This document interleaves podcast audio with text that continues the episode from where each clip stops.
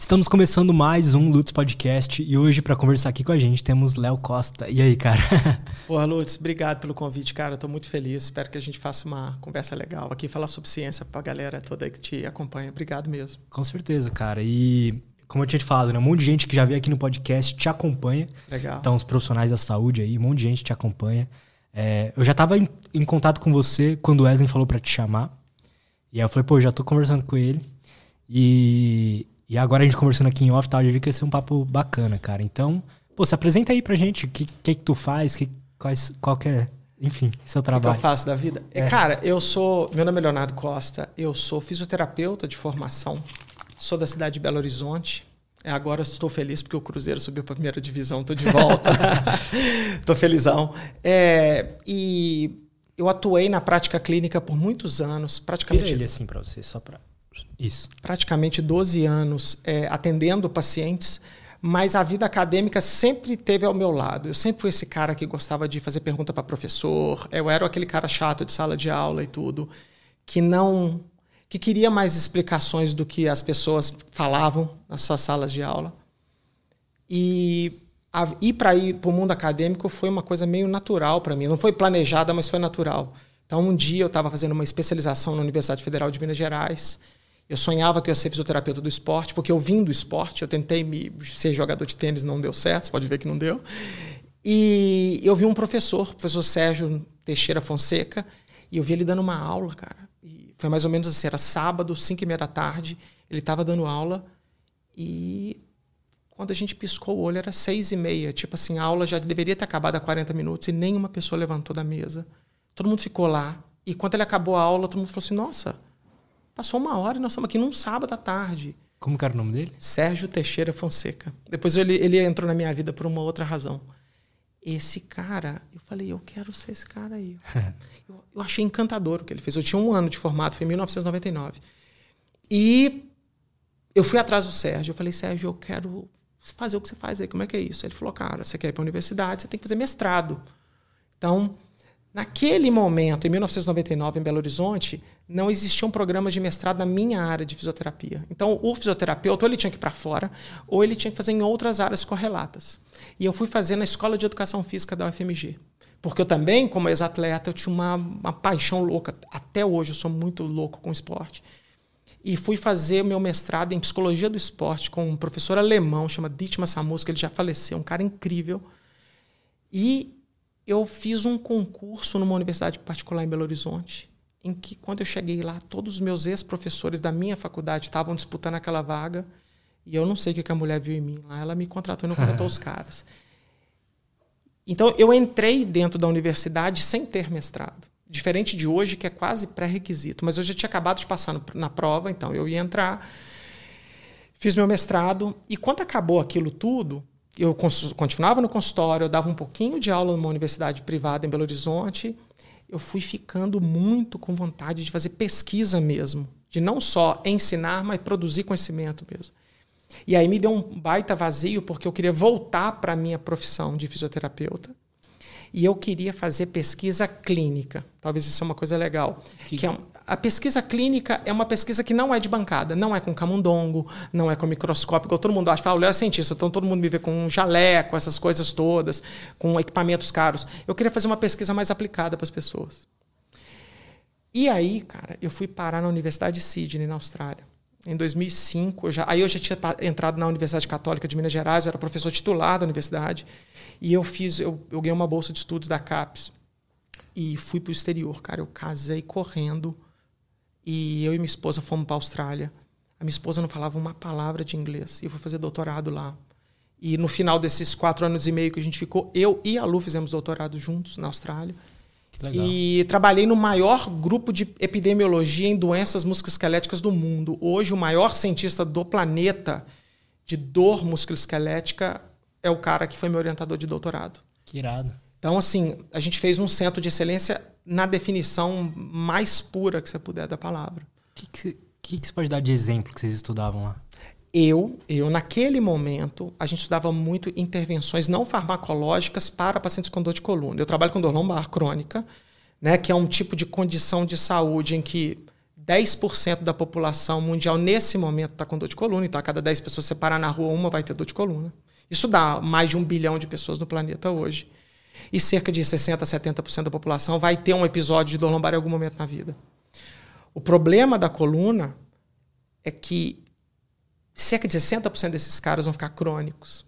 Então ele vai ser aquele cara que vai ter dor nas costas por muito e muito tempo. E ele é um cara sofrido, ele deixa de fazer atividade física, ele engorda, ele começa a não querer brincar com os filhos, ele tem dificuldade em relação sexual, ele tem um monte de problema. Então, às vezes, a porta de entrada para várias outras doenças, como diabetes tipo 2, pode ser uma dor musculoesquelética. Na época, tinha uma teoria muito grande de exercícios de controle motor, que é um exercício, são exercícios específicos para controlar a força do, do, do abdômen, da, dos músculos da parede do abdômen, da musculatura extensora das costas. E tinha um pesquisador super famoso na Austrália, chamava Paul Rogers, que ele foi o cara que inventou isso tudo. E que é a base do que o Pilates faz hoje, por exemplo. Então, assim, um monte de coisa que foi feita disso hoje para a coluna. Um dos estudos maiores que fizeram isso foi um dos ensaios clínicos que eu fiz no meu doutorado. Então eu fui para o exterior, fiz isso lá. Mas hoje o departamento que eu trabalhei no doutorado e sou colaborador deles até hoje, eles fizeram os maiores ensaios clínicos de medicamento para dor lombar, eles estão estudando cirurgia. Então eles são epidemiologistas, são fisioterapeutas, mas eles também trabalham com cirurgiões, trabalham na indústria farmacêutica, etc. Então, é, quando você botar um dia o nome do meu orientador, ele tem, sei lá, 700 artigos publicados e ele tem, tipo, dois, três no New England Journal of Medicine, ele tem mais de 10 artigos na Lancet, ele tem 15 artigos na British Medical Journal. Então, esses fisioterapeutas meio que também saíram da fisioterapia. Agora eles são pesquisadores de dor de coluna e não importa a intervenção que eles fazem. Uhum. Então, assim, lá na Austrália, e lá isso é muito tranquilo. Os conselhos permitem isso. Então, eles na Austrália nunca ninguém me perguntou em que, que eu me formei. Eles falam assim, cara, qual que é o seu talento aqui? Não, eu, eu faço pesquisa em dor de coluna. O cara não quer saber se é médico, enfermeiro, veterinário, psicólogo. Ele não está nem aí.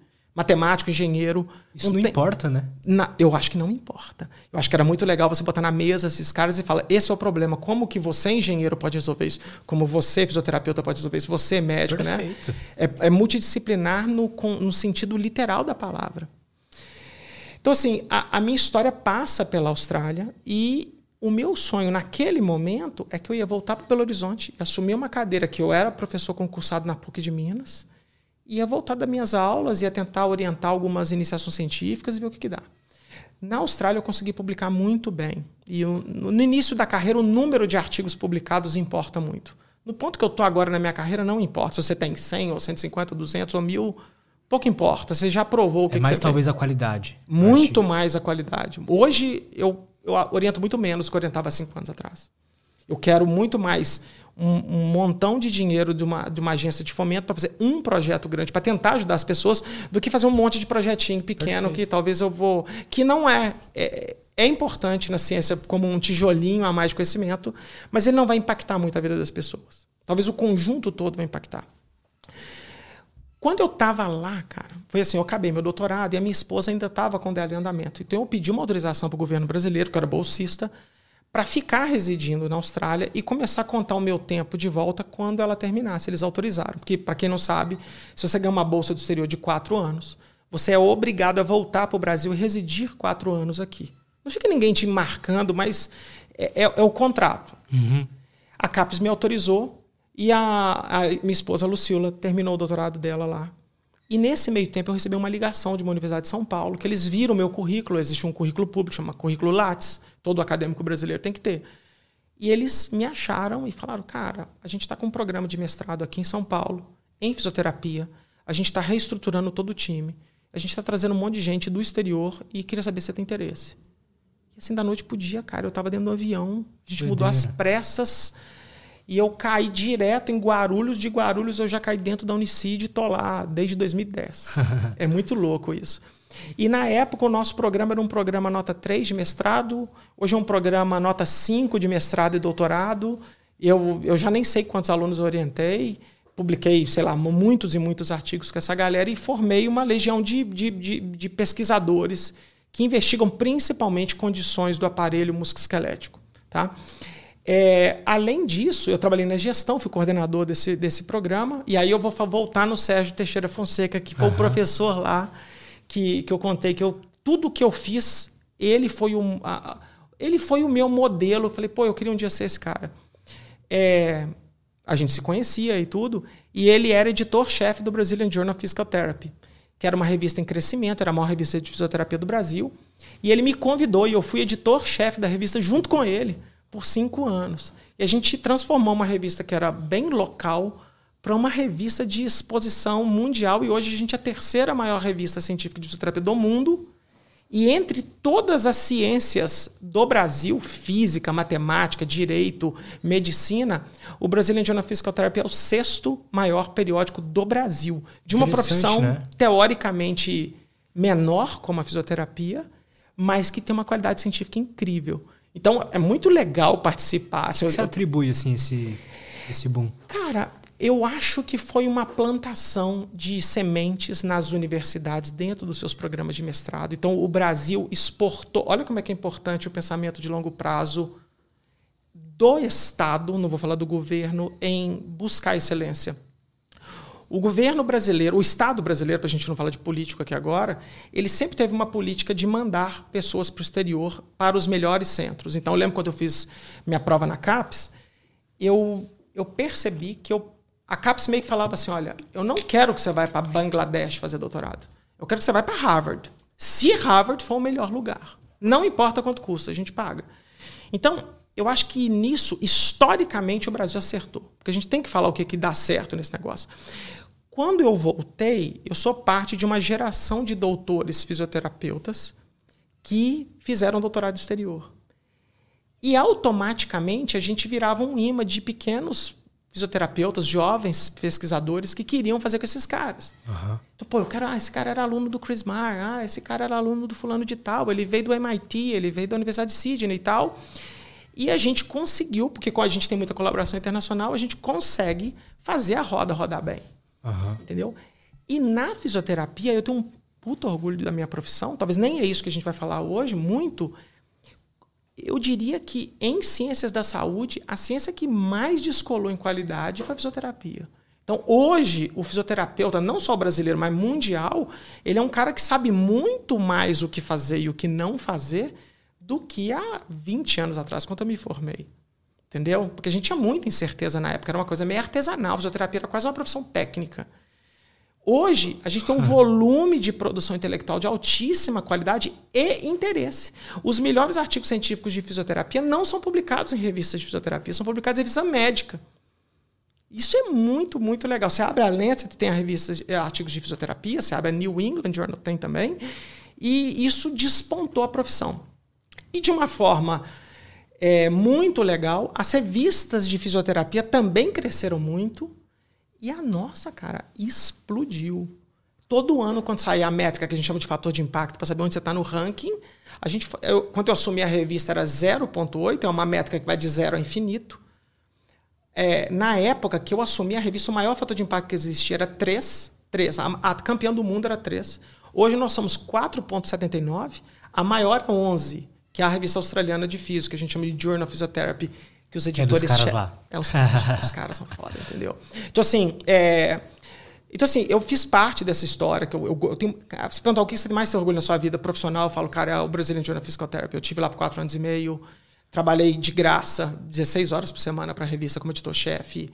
Por é, quê? Porque é de graça, cara.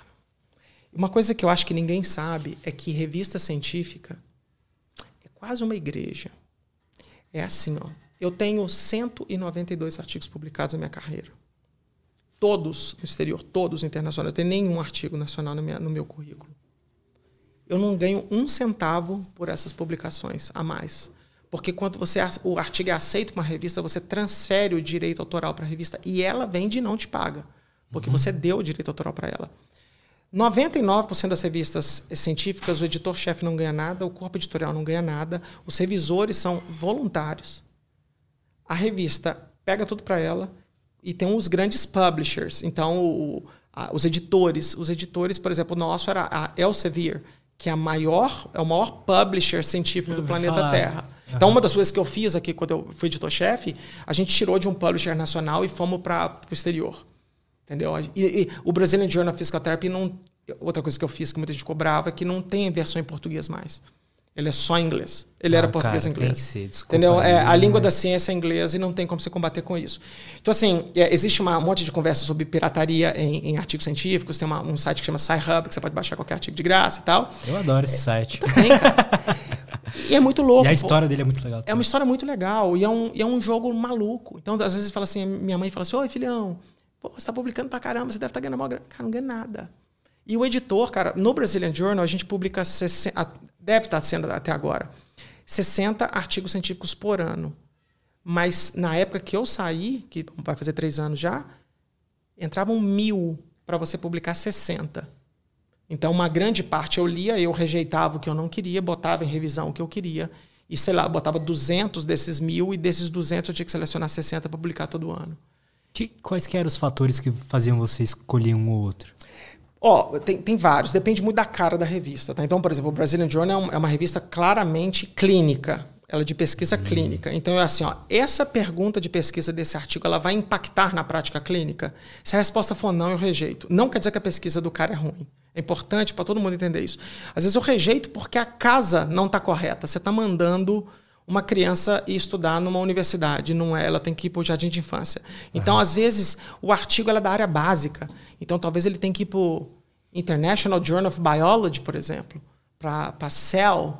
Então, por exemplo, os fisioterapeutas não publicam na Science. Science é muito ciência pura, sabe? Meteoro, física nuclear, essas coisas todas.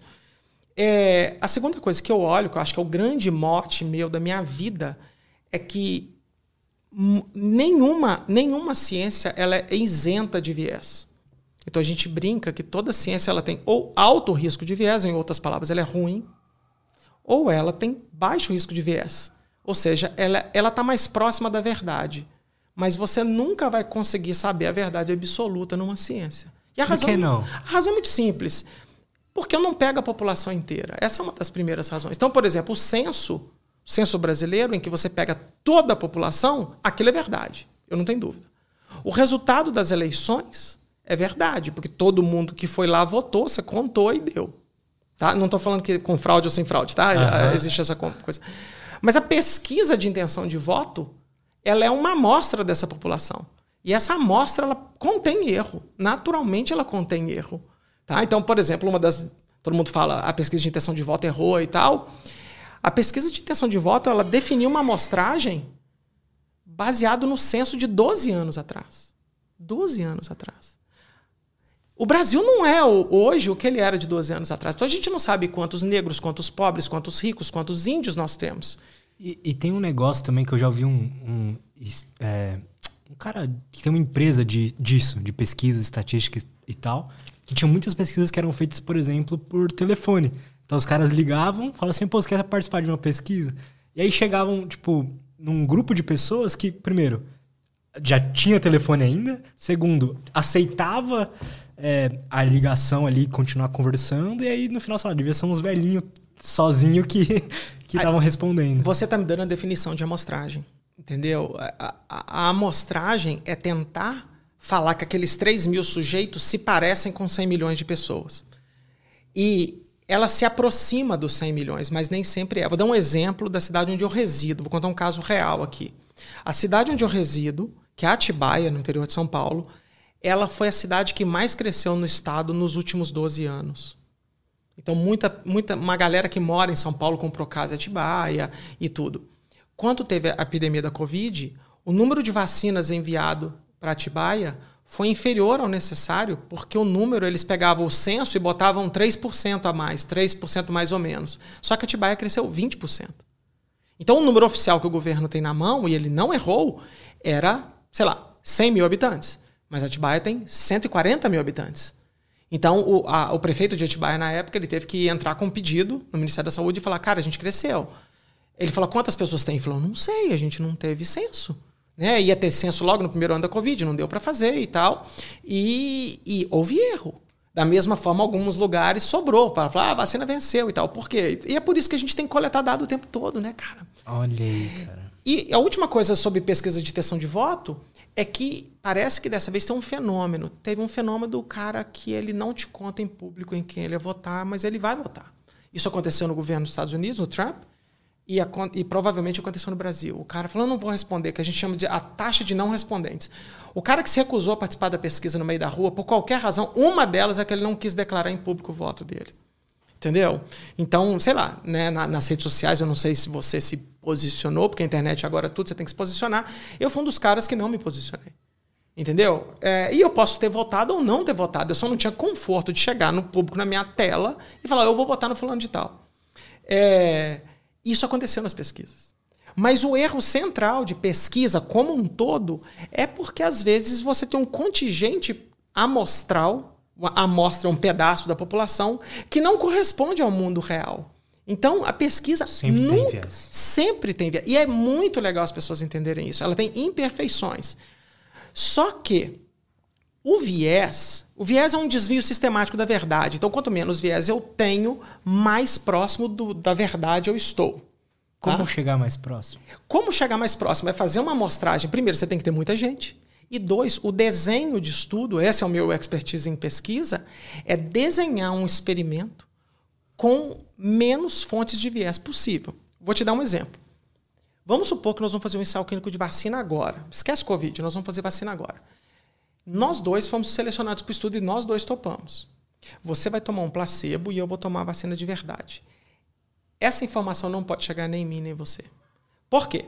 Porque se você souber que você vai tomar o placebo, talvez você pode fazer um auto lockdown dentro da sua casa. Você fala, bom, como eu tomei placebo, eu vou me comportar me protegendo, porque afinal de contas o cara aplicou água destilada no meu braço.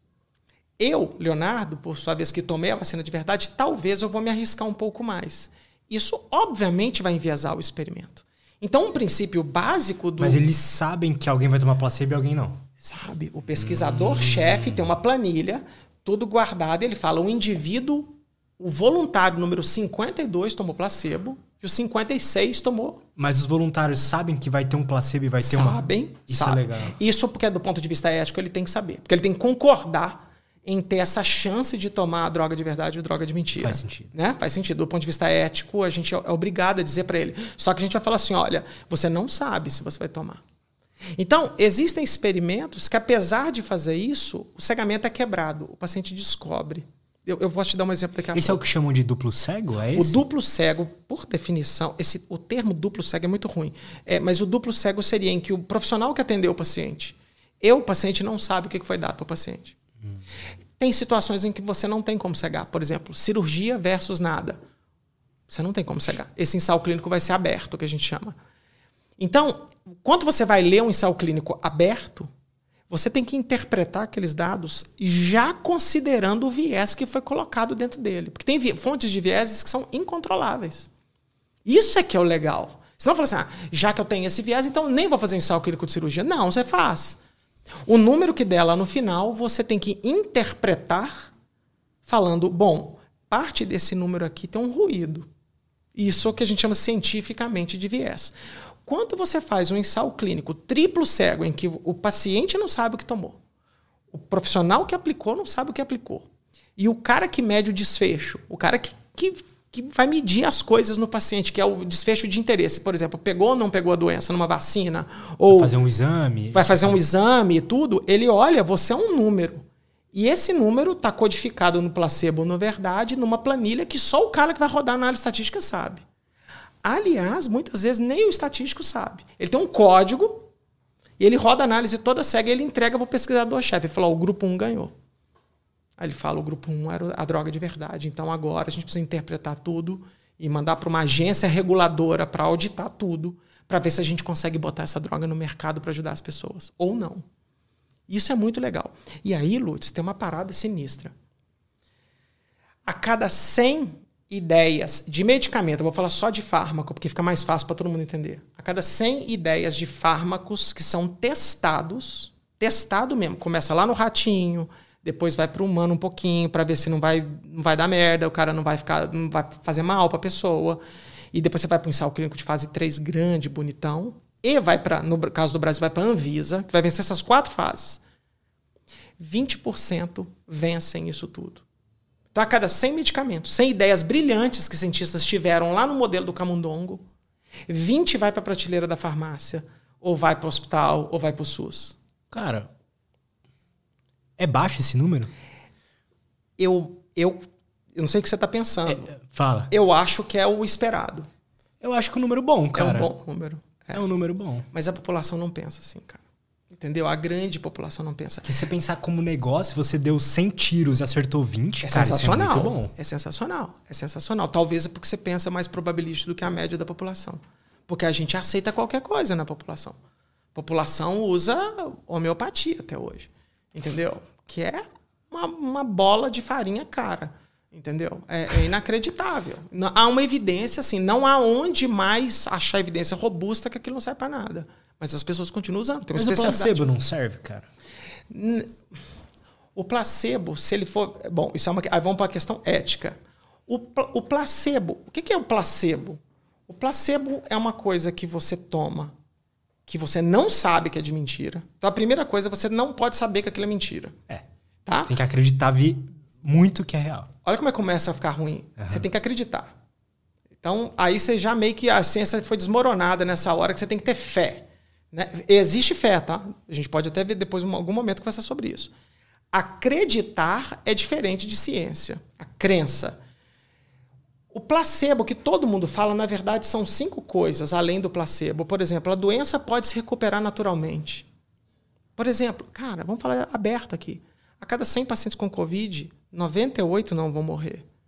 Porque a história natural dessa doença, ela não é ruim. O prognóstico individual é bom da Covid. O problema, cara, é que ela transmite pra cacete. E, ou seja, muita gente vai pegar. Exato. Então, na hora que você infecta 200 milhões de pessoas, 2% dá 4 milhões. É morto pra cacete. É uma cidade, então, né, Então, essa é uma das explicações que você não pode deixar o vírus andar solto é direito, porque por tudo que o Brasil fez, morreu só 700 mil, mas o potencial era para ir para 4 milhões. Podia ser melhor? Podia. Podia ser muito pior? Também podia. Também podia. Então, assim, essa é uma delas, tá? A outra, é, é, existem outras que a gente pode falar, mas o placebo é uma dessas cinco coisas que confundem o nosso cérebro ao expressar que um paciente melhorou ou não, tá? É, então, assim, na verdade, vou dar um em, em desfecho mole, tá? Que a gente chama, por exemplo, dor, dor, que é subjetivo. Quanto de dor você está sentindo? Eu estou sentindo. O placebo puro, puro, se você isolar todas essas variáveis aqui através de ciência de alta qualidade, 6% de redução de dor. É pouco. Ótimo, é pouco. Mas a melhora total causada por esses cinco amiguinhos aqui chega a 30%, que é muito. É muito. Então, quando você inventa um tratamento de mentira para uma pessoa e aplica, o leigo chama isso tudo aqui de placebo, mas tem, tem um prognóstico da doença. Entendeu? Tem um prognóstico da doença. A, a, as doenças não letais, elas têm tendência a se regredir com o passar do tempo. Então, você tem picos ruins e picos bons, assim por diante. É, desfecho subjetivo, o paciente tem vergonha de falar que não está melhorando para os seus médicos. Então, até por, por. Tipo assim, acabar esse episódio aqui agora, vamos supor que você acha que esse episódio foi uma bosta. E eu chego embora, eu chego lá em casa, mando uma mensagem, aí, Lúcio, você gostou? Você fala assim, ah, foi legal. É muito difícil você virar para mim ali no zap daqui a 5 horas, eu estou lá na minha casa, feliz, fala, ah, eu fui lá no, no podcast do Lúcio. Aí você fala assim, aí você fala assim, Léo, foi uma bosta, tá? Ah, eu não gostei. Eu, eu nunca mais chamo, você não vai me indicar para ninguém. Isso chama politeness politeness, ou uma coisa que chama efeito Hawthorne. Quanto você está de frente para o paciente. Quanto eu sei, eu sei que agora tem duas câmeras me filmando e te filmando. O meu comportamento aqui é diferente do que se a câmera não estivesse me filmando. Sim. Eu sei que eu estou sendo observado. Então, eu estou sendo observado pelo meu próprio médico, pelo meu próprio psicólogo, pelo meu próprio fisioterapeuta. Então, existe uma tendência a eu mudar esse desfecho. Então, eu falo assim: não, eu estou melhor. E lá fora tem um auditor. Ele fala, Léo, você tá melhor? Vai falar, ah, quase nada. Mas o Lutz é gente boa pra caramba, cara, não vou falar isso. Entendeu? Então, agora, quanto, esse, quanto desfecho é duro, aí vou mudar do mole pro duro. O duro, morte. O efeito placebo é próximo de zero. Placebo não salva a vida. Placebo não regride tumor. Entendeu? Placebo é improvável que ele vai regredir uma pneumonia gravíssima. Agora, o seu sistema imunológico pode lutar sozinho contra uma pneumonia e te salvar. Entendeu? Se você tiver uma parada cardíaca, não tem placebo que te volta. Eu brinco muito com as pessoas. Eu falo assim: ó, anticoncepcional homeopático ninguém toma. Entendeu? Porque placebo não vai evitar a gestação. Se o, se o espermatozoide achar pro ó, falar, opa, beleza, eu vou entrar aí, e ele conseguir entrar, cara, não adianta, brother. Qual que é a definição exata de homeopatia? Homeopatia é uma área da farmacologia, da farmácia, em que ela trabalha com hiperdiluição. Olha, o princípio já é estranho. Então, basicamente, eu pego uma unidade de alguma coisa que eu acho que vai fazer bem para aquela pessoa e eu vou hiperdiluir várias vezes. Então, por exemplo, eu vou. De, tem, tem umas fórmulas, falar assim, menos 20. Eu vou diluir ela 20 vezes. Basicamente, é como se eu pegasse um grãozinho de areia e jogasse dentro de uma piscina, por exemplo, após mil diluições, e falar: agora você vai tomar um copo de água dessa piscina. E aquele grãozinho vai gerar um efeito dentro do seu corpo. Então, assim, a homeopatia, por definição, ela é implausível. Mas ela entra dentro de uma categoria que aí eu, eu tenho muito cuidado para falar disso, que é a medicina integrativa, que é do caralho por definição. Integrativa é o que? Eu olhar o paciente como um todo, eu acolher, eu entender a emoção, entender o contexto de vida desse paciente. Porque importa, de... né? Lógico. Antes de prescrever um medicamento, por exemplo. Então, vou dar um exemplo bobo do que não é integrativo, mas funciona. Há quatro semanas atrás, depois, desde 2004, eu não tomava antibiótico na vida. Eu acordei com febre, com calafrio, e eu resolvi olhar minha garganta, cara, tinha duas placas de pus gigante, assim. E aí eu fui piorando, piorando, piorando. Minha esposa falou, Léo, vai no pronto-socorro. Aí eu fui no pronto-socorro lá, na cidade onde eu moro. Eu conversei com a médica, eu estava ardendo de febre. Ela falou, abre a boca. Ela olhou e falou, nossa senhora, pronto, antibiótico já. Não, não precisa ser muito integrativo nessa hora. Eu concordo. Sim. O cara deu uma parada cardíaca no meio da rua, não tem integrativo. Você Sim. desfibrila o cara, se o cara parar de respirar, você entuba, não tem conversa. A medicina integrativa, a legal, é uma medicina que acolhe. Igual nós dois estamos aqui agora, conversando olho no olho, batendo papo, tentando entender o lugar do outro, tentando entender todo um contexto de saúde. Então, ela é uma medicina muito acolhedora. E o acolhimento faz um bem fodido para o bem-estar das pessoas. E eu acho que a acupuntura entra um pouco ali, ah, desculpa, a homeopatia entra um pouco ali dentro. Ela entra dentro desse conjunto, que é um pouco mais natural. É, colocam também, às vezes, muita. Não sei, se discordar, pode falar. Mas por exemplo, medicina natural, ou seja, fármacos que você tirou ali natureza. A, da natureza. Plantas funcionam, né, cara? cara Tem muito isso aí, é, é, teoricamente, isso é fitoterapia. Isso, Exato. isso, brother, é isso. Ninguém tá falando que o que veio da natureza não funciona. Muito pelo contrário. Mas aí entra num pote em que é terra de ninguém. É terra de todo mundo e terra de ninguém. Então, assim, é. ó, primeiro, aí tem um princípio da, da conspiração. Ah, a Big Pharma é malvadona, esses caras já sacanearam. Sim, já sacanearam. Sim, eles visam lucro. Eu não sei qual é o problema de visar lucro. É, mas fica parecendo que a medicina alternativa também não é uma big alguma indústria. É uma indústria multibilionária. Multibilionária. Então eu brinco assim, por exemplo, está tendo uma coisa muito legal no momento que vai tudo disso que nós estamos falando do cannabis medicinal. É super legal essa área. Vírgula, virou panaceia. Cannabis serve para tudo. Uhum. Então, eu tenho uma frase que eu falo para todo mundo que eu falo assim: ó, se uma coisa é dita que serve para tudo, cuidado, pode ser que ela não sirva para nada. Então, quando alguém fala assim, acupuntura trata desde dor crônica até câncer, é improvável que isso seja verdade. E as pessoas meio que perderam o ceticismo disso, mas a acupuntura é natural e faz bem. Eu, eu não estou falando que não faz bem. Eu estou falando que é estranho quando você tem o mesmo componente que possa tratar múltiplas doenças das mais diferentes causas. Isso é estranho para uma pessoa que está nesse meio. Entendeu? Eu, eu tenho uma ou duas que cabe tudo. Alimentar bem é, é uma pílula mágica. Atividade física, água, mas sono. Até, mas, sono. Mas se você beber cinco, se você me forçar a beber 5 litros de água que agora, eu vou passar mal. Entendeu? A, a, dose importa. A dose entre o remédio e o veneno é ali onde está a mágica de tudo. Né? Se eu der um comprimido de 8 em 8 horas é uma coisa, outra coisa eu tomo uma caixa inteira do mesmo fármaco ao mesmo tempo. Verdade. Né? Então, assim, é, é, é, o grande problema da, da Big Alternative Pharma, que aí eu estou colocando tudo dentro da minha área, tem pra caramba, ventosa, kinesiotaping, acupuntura, tem um monte de coisa ali que ele tem a sua utilidade. O que, que nós temos que fazer enquanto ciência? Investigar cada uma das falas que dizem que aquilo funciona, vírgula, antes de vender para o paciente. Porque eu acho muito disso, cara. Porque a gente fala de evidência, é colocar no seu corpo uma coisa que foi testado antes de você colocar. Então, acho que a gente pode falar disso, assim. Qual é a definição de uma prática baseada em evidência? Vamos lá.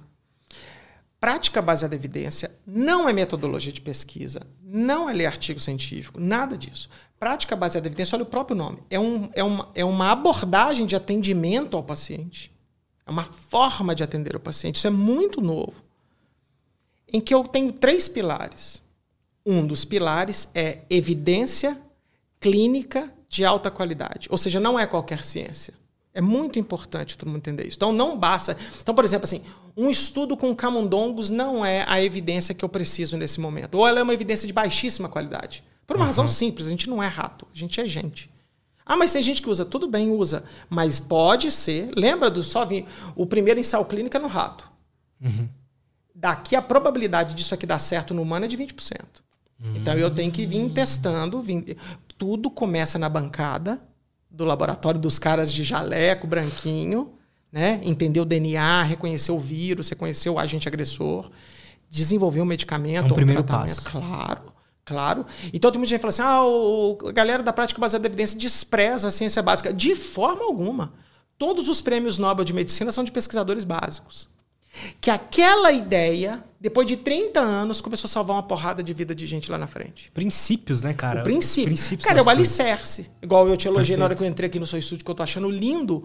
Um disso aqui é. foi um lote vago isso aqui só está de pé porque tem uma fundação sólida. A fundação sólida e alguém estudou que dava para botar a pilastra lá no fundo e subir. Isso é um pesquisador de área básica. Agora, vamos combinar, quem levantou isso aqui foi um engenheiro e quem decorou isso aqui foi um arquiteto ou uma pessoa de muito bom gosto. Foi eu, obrigado. Legal. então, vamos lá. A, a, então, de toda a ciência da saúde, eu vou falar muito da ciência da saúde, tá? É, Cerca de 20% de toda a ciência ela é aplicada, ela é clínica. Ela depende de 80% de pesquisa básica para funcionar. Então, você, a cada 100 artigos científicos que você lê, 20 é são clínicos, o resto é tudo básico. Desse universo de 20, aí lembra que a pesquisa clínica é de alta qualidade. Uhum. Só 30% desses 20% são bons. Então, fazendo a conta aqui de padaria rápido, seis artigos aqui vão, vão me ajudar, o resto não vão me ajudar muito. Uhum. Então, para o cara trabalhar baseado em evidência, o primeiro pilar dele é identificar a pesquisa que de fato vai ajudar o paciente dele. E aí a, a, não, o meu mote de vida é resolver essa bagunça. Entendeu? Porque ciência tem de mal. Agora o cara fala assim: vou dar um exemplo da moda agora. Ozônio terapia. O cara fala assim: ah, mas eu fui na base de dados PubMed e digitei a palavra ozônio e deu 250 mil artigos. É, camada de ozônio, Concorda? Botar ozônio vai dar camada de ozônio, né? Desde que o mundo é mundo, quando a gente era pequeno, a gente lembrava que tinha camada de ozônio. Eu morei na Austrália, lá não tem camada de ozônio direito, a gente morre de câncer de pele lá e tudo. Que doideira. É, lá tem uma. A camada é mais fina, então a maior incidência de câncer de pele do mundo é na Austrália e Nova Zelândia. É, ozônio é feito para limpar as coisas, limpar água, limpar água de piscina, limpar fruta. Então, se você botar a palavra ozônio, de fato vai ter 250 mil artigos lá. Não sei se é exatamente esse número, mas uhum. é muito, muito artigo. Mas na hora que você vai um a um, você vê quase tudo, mas não vê ozonioterapia para atender os pacientes. Uhum. Tá? Então, é, é muito fácil falar assim, não, mas teve, o Léo fala que não tem evidência. Não, tem evidência para caralho. Aí ele bota um print do PubMed. Fala, beleza, mas desses, quantos são pesquisa clínica? Aí vai lá, sobra 100. E de alta qualidade tem 3. Entendeu? Então, assim, é, tem, tem evidência que o ozonioterapia pode ser útil, por exemplo, no tratamento de ferida aberta, infectada. E faz todo sentido. As feridas podem infectar e o ozônio é um antisséptico, logo faz todo sentido pensar em ozônio. A galera está usando ozônio retal para tudo quanto é dor, tá aplicando em coluna de paciente com dor lombar, para dor no joelho, para gripe, para tudo. É então, vira panaceia. Talvez ao invés de olhar para para tipo assim, pegar a ozonoterapia e falar, eu vou aplicar na minha prática, seria melhor pegar o que, que o cara está sofrendo ali e o que, que eu posso aplicar para aquilo? Exatamente. Vamos lá, vou, vou terminar o que é PBE agora para você, prática baseada em evidência. Então a primeira coisa é identificar os artigos para a condição do meu paciente. Afinal de contas, PBE não é, não é aula de metodologia científica. Tá?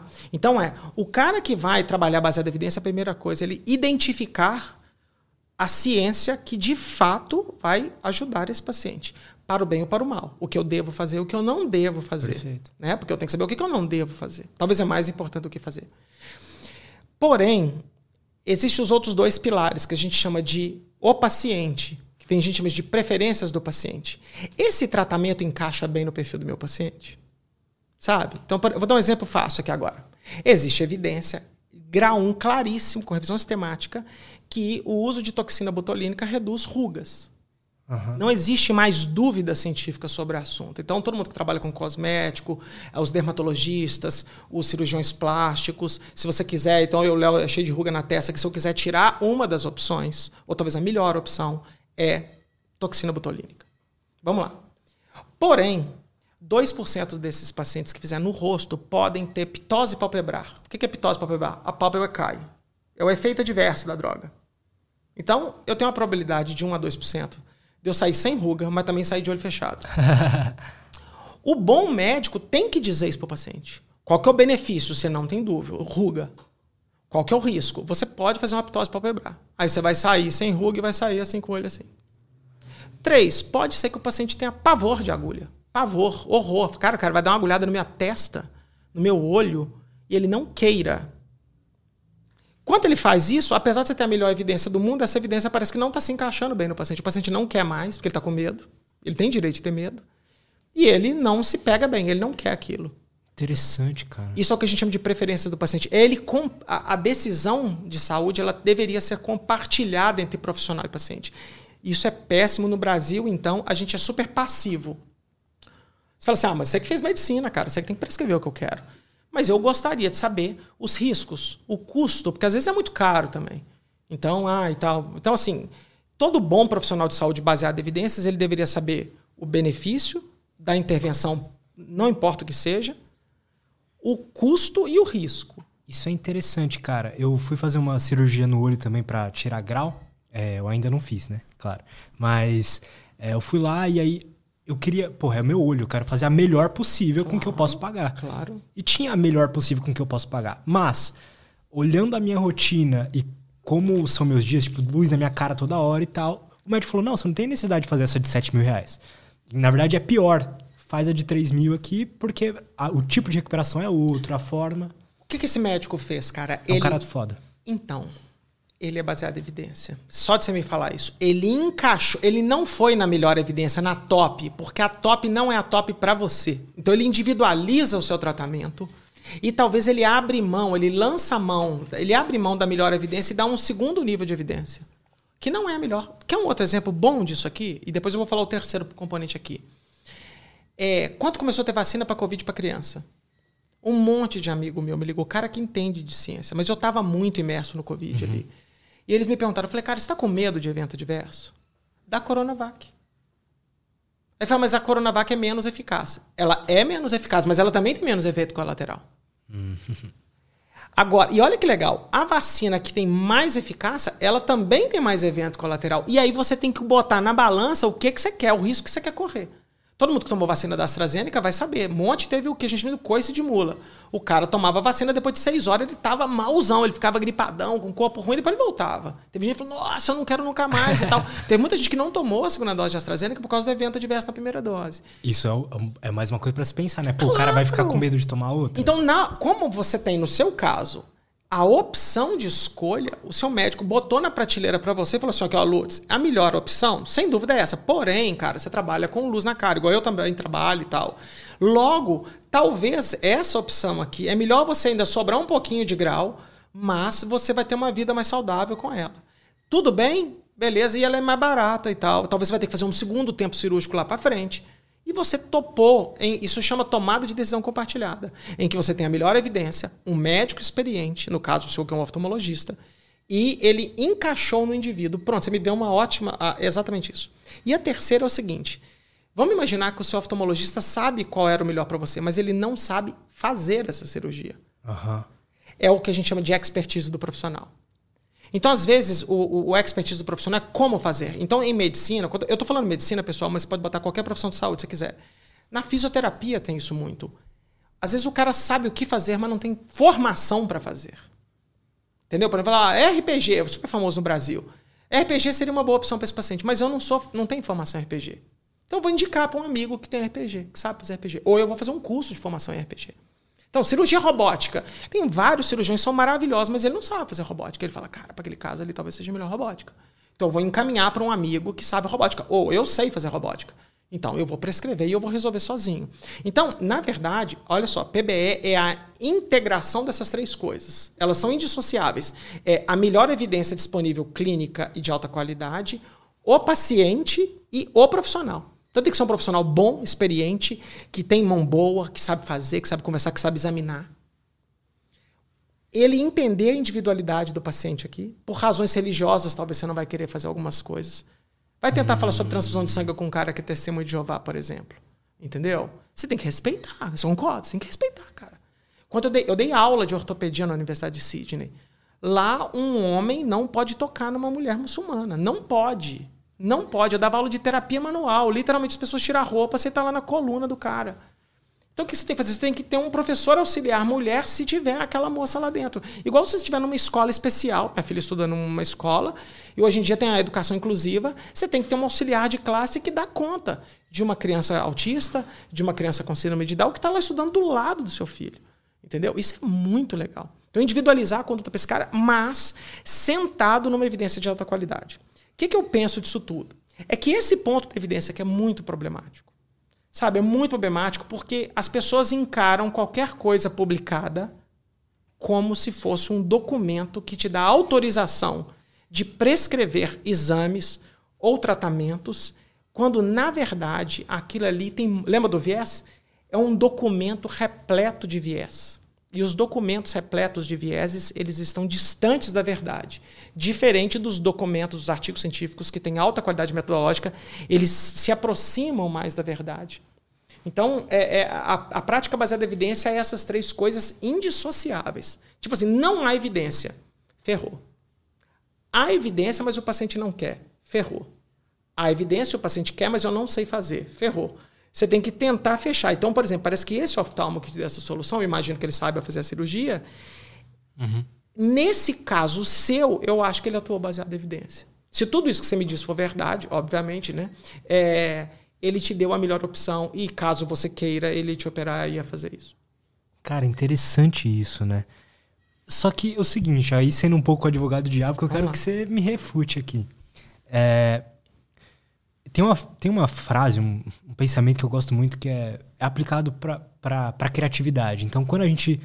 Existe uma primeira etapa onde você precisa limitar o que você pode criar uhum. para que uh, exista ali um limite para você saber onde você tem que atirar primeiro. Uhum. Mas se você estiver sempre se limitando, é, você nunca vai criar algo novo e nunca vai chegar com. fazer coisas novas e mudar o mundo, enfim. Uhum tem que ter um momento onde você se libera um pouco dessas amarras. Você acha que talvez, a, às vezes, a prática baseada em evidência pode travar um pouco? Essa pergunta é boa pra caramba, Lutz. Essa pergunta é muito boa, porque é o seguinte: existe um, um preconceito, por definição, que a PBE ingessa as pessoas. Eu sempre falo o seguinte: artigo científico é só informação. Primeiro, não é impositivo. O médico tem a liberdade, ou fisioterapeuta, de prescrever o que ele quiser vírgula, e ele que arca as consequências disso, caso dê ruim. Isso é a primeira coisa. Tá? Então, o, os conselhos profissionais, do qual eu tenho várias ressalvas, incluindo o meu, eles falam: você tem o total direito de prescrever o que você quiser. Se der errado, o paciente tem o direito de vir até a gente, a gente tomar sua licença profissional ou judicializar civil e criminalmente, assim por diante. Evidência é só informação, cara. Então, e o legal é que não há uma evidência impositiva. Se você lê os, as diretrizes de prática clínica, em inglês eles chamam de guidelines, é sempre should. Você deveria ir para esse caminho. Esse é o caminho em que você tem a menor probabilidade de erro e tudo. É, é claro que a observação clínica Óbvio que a observação clínica é importante. É claro que personalizar a conduta é importante. Eu, de novo, né? Tem casos que você não precisa personalizar a conduta. Uhum. Deu o caso da dor de garganta que eu tive, era meio óbvia. Um adulto com febre, com pus na garganta, é muito provável. Eu não preciso fazer um batalhão de exame de sangue para saber que aquilo ali deve ser infeccioso bacteriano. Eu vou entrar com antibiótico, vou ver o que acontece. Tá?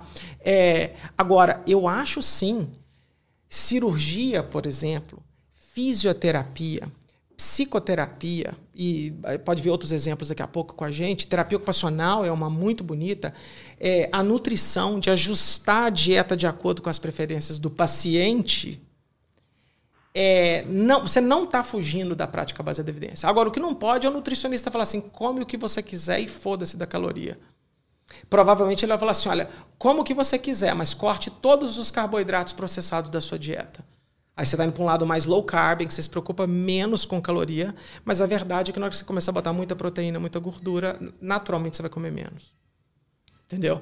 É, é, então, assim, eu, eu entendo 100% o que você está falando e acho que é super justo e acho que é um, é uma, é um mau entendimento do que é prática baseada em evidência. Prática baseada em evidência não é lei. É diferente, sabe? Eu vim de lá de Atibaia para cá, eu botei cinto de segurança, eu liguei o farol do meu carro na BR, porque eu sou obrigado a fazer. Eu não bebi, né? Eu, eu não fiz bobagem, eu sempre eu cortei os carros pelo lado esquerdo, porque tem uma lei que me obriga a isso. Isso não existe em medicina. Isso não existe. Agora, o que tem as grandes sociedades são as diretrizes de prática clínica, em que uma sociedade, uma associação médica, uma associação de profissional, ela fala: olha, a gente recomenda que você fique aqui. E se você for ler com muito cuidado, essas diretrizes dizem muito mais o que você não deve fazer. Porque já tem evidência contundente que aquilo faz mais mal do que bem, ou não faz nenhum bem. Entendeu? Então, assim, sim, é, existe variabilidade entre pacientes. Cirurgiões, quando abrem o seu corpo, você pode ter uma variação anatômica que não está no livro, brother. a aorta do cara tinha que estar tá aqui. Na hora que ele abre, tem um aneurisma de aorta desse tamanho e o cara fala: Meu Deus, um aneurisma de aorta não diagnosticado.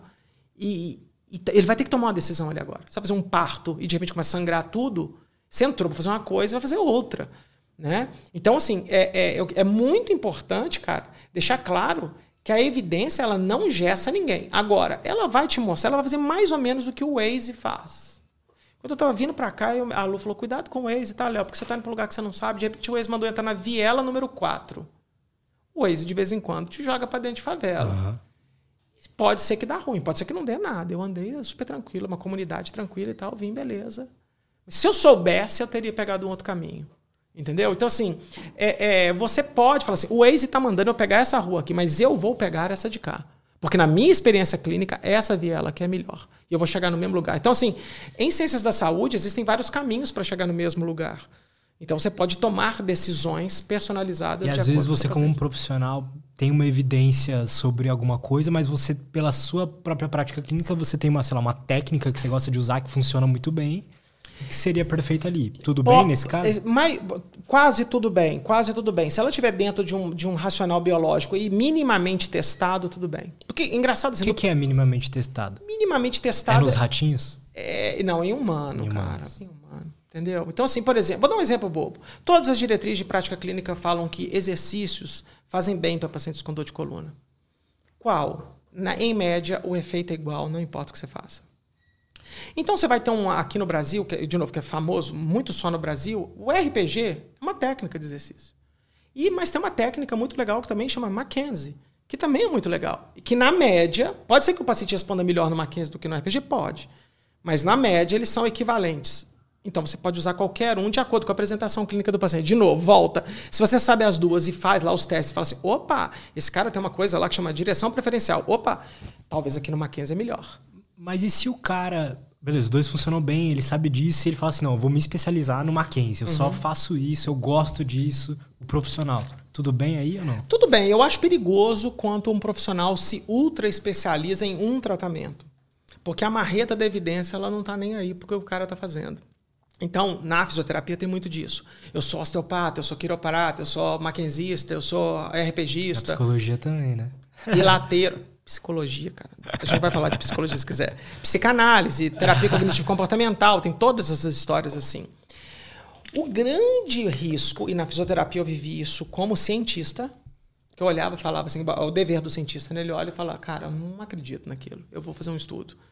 É, e quando o artigo é publicado, o que acontece é que o, o, o, o gratiluz vira skinhead. Aí vem toda uma comunidade batendo o cientista. entendeu? O cara tudo legal, a gente é gente boa, a gente gosta de você, Léo. Até o artigo vir negativo. Ah, o Léo nunca atendeu nenhum paciente, o Léo não sabe o que está fazendo, esses pesquisadores são enviesados, eles têm dinheiro de uma agência de fomento que quer ferrar a gente e tal. Eu já vi isso tudo já da minha carreira. E quantas vezes isso é verdade? Tipo, quantas vezes você, os caras chegam e beleza, faz sentido? que eles estão falando? É, ou é só o ego deles ferido? Cara, ninguém gosta que você fale mal do seu próprio trabalho. Entendeu? Então, assim, quanto, é esse é que é o É problema, verdade. velho. Esse é que é o problema, que eu acho que a minha sugestão para os jovens profissionais de saúde, cuidado para não se ultra especializar em uma coisa. Porque a ciência vai testar em algum momento aquilo de uma forma rigorosa e pode ser que você não goste dos resultados. E a ciência não está nem aí para a opinião das pessoas. Entendeu? E pode ser que isso vai para um caminho perigoso. Por exemplo, uma diretriz de prática clínica passar a não recomendar mais aquilo, etc. É, então, assim, é, Entendo. você entende o que eu tô falando? Sim, então, assim, é como eu- se fosse, sei lá, um programador não tá estudando as novas tecnologias que estão saindo aí. E aí, de repente, morre. Ele só faz uma, né? Quer um exemplo bobo? Vou dar um exemplo. tá, eu vou falar de o que eu já fiz para não ter que falar dos outros. Sabe o que é kinesiotaping? Uma fita, um esparadrapo colorido que os atletas usam. Você já viu? Umas Cara, bandagens. O que, que é isso? Que bom, que bom, que bom que você não conhece. Porque em 2022 é, ninguém muito mais sabe, porque o uso é cada vez menor. Mas em 2010, 2011 era uma febre. Era tipo o Michael Phelps na Olimpíada do Rio com as ventosas. Lembra que ele saltou do rosto Aham. da piscina? Eu trabalhei, eu, eu trabalhei na equipe de pesquisa da- da- das Olimpíadas do Rio. E eu vou, vou- vou no, vou no Michael Phelps e volto no, no. Kinesiotape daqui a pouco. Eu e o Alexandre Dias Lopes, que eram os únicos brasileiros que trabalhavam na equipe de pesquisa do Comitê Olímpico, a gente foi na piscina de treino, ia começar a natação. A gente coletava informação de todas as doenças e lesões na Olimpíada, de, dos atletas. O Ale me vira e fala assim: olha ali o Phelps ali. Cara, ele estava todo cheio daqueles hematomas, né, de, de ventosa. ventosa. Ele falou assim: em três dias vai começar a ter curso de ventosa. Mas não, não foi três, foi um dia e meio. Ele pulou, todo mundo, o que, que é isso? O que, que é isso? O que, que é isso? No outro dia, no mundo da fisioterapia, começou a ter formação em ventosa, trate como Michael Phelps, essas coisas todas. Oportunidades de negócio. Oportunidade de negócio. O kinesiotaping, cara, é um, é um, é um esparadrapo flexível, feito por um cara, um japonês, um quiroprata japonês, e que ele mandou um container lotado de um esparadrapo chinês, baratinho, para a Olimpíada, se eu não me engano, dos Estados Unidos. E entregou para todos os fisioterapeutas e médicos e falou assim: se você quiser usar bandagem flexível, tá aí. E foi o maior case gratuito de publicidade da história do esporte, foi Kinesiotape. O que, que ela prometia? Ela prometia tudo. E aí, de novo, ela promete que você não vai ter dor crônica. Se você tiver uma entorse de tornozelo, ela vai te ajudar. Ela promete que se você tiver com dor de coluna, ela vai melhorar. Ela vai, se você tiver dor cervical, ela vai melhorar. Cara, aí começa... Um, O que, fisiopato- tinha nela? Nada. Ela é um esparadrapo Colorido. colorido, é, elástico. Aí o cara falava que a cor da fita importava, falava coisa de cromoterapia, que aquilo elevava a pele e tudo. E foi, coincidiu com a minha vinda para o Brasil. Quando eu cheguei no Brasil, eu falei, eu encontrei um grande amigo meu, fisioterapeuta do, da, da Confederação Brasileira de Tênis, o Ricardo Takahashi. Falou, Taka, o que, que é isso aqui, cara? Falou, ah, isso aqui chama kinesiotaping, me mostrou e tal. E eu falei, eu vou fazer pesquisa nessa porra aqui agora. E aí o Taka falou assim, eu conheço um fabricante disso no Brasil. E nós fomos atrás do cara e pedimos patrocínio. A gente sentou no Mercury aqui em São Paulo. Lembro que foi o cafezinho mais caro que eu já paguei na minha vida. Ele falou, cara, eu adorei o projeto. Eu escrevi um projeto de pesquisa. Eu falei, eu sou pesquisador de coluna. Eu estava em início de carreira, eu estava acelerado, voando assim. Ele falou assim, cara, agora a gente só precisa que você passe esse projeto para inglês, para a gente mandar para o fabricante do negócio. Mas eu vou te dar tudo que você precisa. E no meu termos e condições, eu falei, olha, você me dá, eu te dou o projeto, você aprova, você me dá as fitas, você paga uma bolsa para o meu aluno. E eu te entrego o artigo científico escrito e publico, não importa o resultado. Eu fechei a ponta toda. Ele falou, beleza. Mandamos para tal empresa, era uma empresa alemã, e veio um e-mail lindo agradecendo. Falou, cara, o seu artigo tá impecável. Ele falou que eu era aluno do Chris Marley, conhecia e tal. Ele falou assim, só que do jeito que você escreveu o seu artigo, é improvável que você vai detectar algum efeito, então comercialmente não há interesse que você faça esse estudo. Aí eu, meninão, né, cara? Eu falei, pô, tá merda, e agora e tal. Aí a minha esposa, cara, que é a maior incentivadora da minha vida, ela tinha acabado o doutorado, ela falou assim: pede pra FAPESP. Pede esse dinheiro pra FAPESP e conta essa história lá. Eu peguei o projeto do jeito que estava, escrevi, eu já tinha ele em português, botei lá, mandei pra FAPESP e botei um documento confidencial contando o que aconteceu. Eu falei: ó, isso aqui é o que a indústria está falando.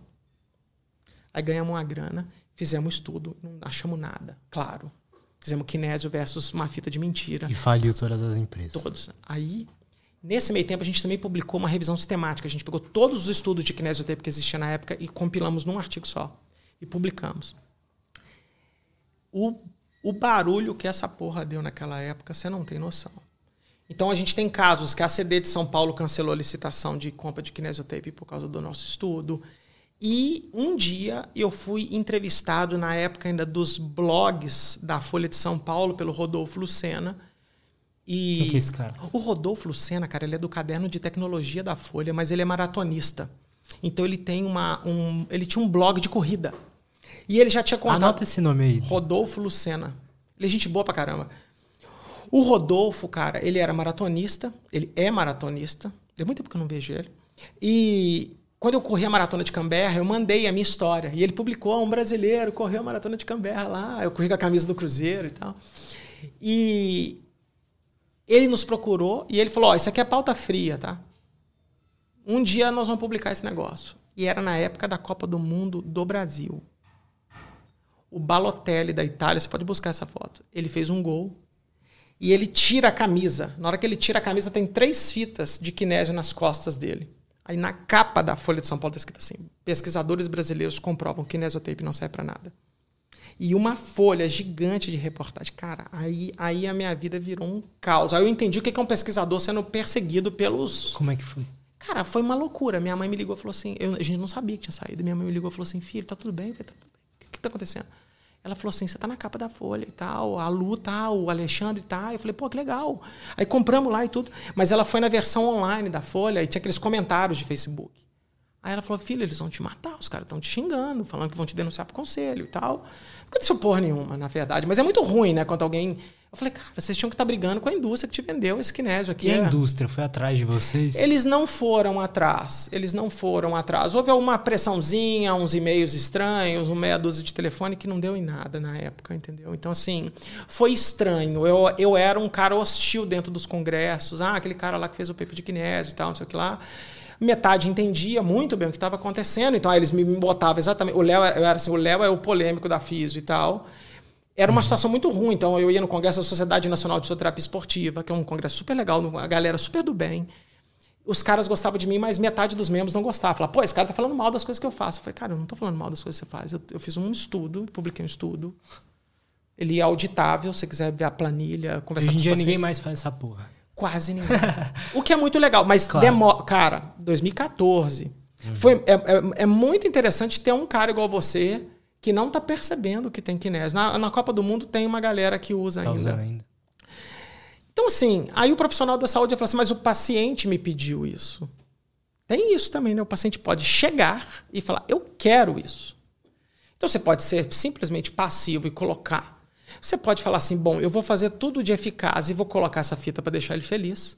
Ou eu vou também colocar essa fita e devagarzinho eu vou desmamando, que eu acho que talvez é a coisa mais razoável a fazer num atendimento entre dois seres humanos. Você cede um pouquinho e tal, porque mal não faz também. No nosso estudo mostrou uma taxa de 6% de alergia, porque é uma cola, né? Você pode ter alergia micropore, como é que você não vai ter numa, numa fita feita na China? Então, assim, é, a gente fez uma, uma, um monte de estudos sobre esse assunto na época. Hoje até falo, cara, nem fala desse assunto mais. E ali, mas ali foi uma escola muito boa para mim. Ali eu entendi o que é ser o cientista do qual uma categoria tá puta com você. Tem uma uma, uma galera. E eu, eu foi entendo... de boa pra você lidar com isso? Foi tipo não, foda? Não, foi foda. Eu briguei muito na rede social, ficava me defendendo e tal. Hoje, cara, eu jamais faria o que eu fiz naquela época. Entendeu? Você aprendeu, né? Bastante. Aprendi. Então, assim, cara, eu não gostava, porque além de não. O que acontecia muito, eles atacavam a minha aluna de doutorado. Isso já aconteceu algumas vezes.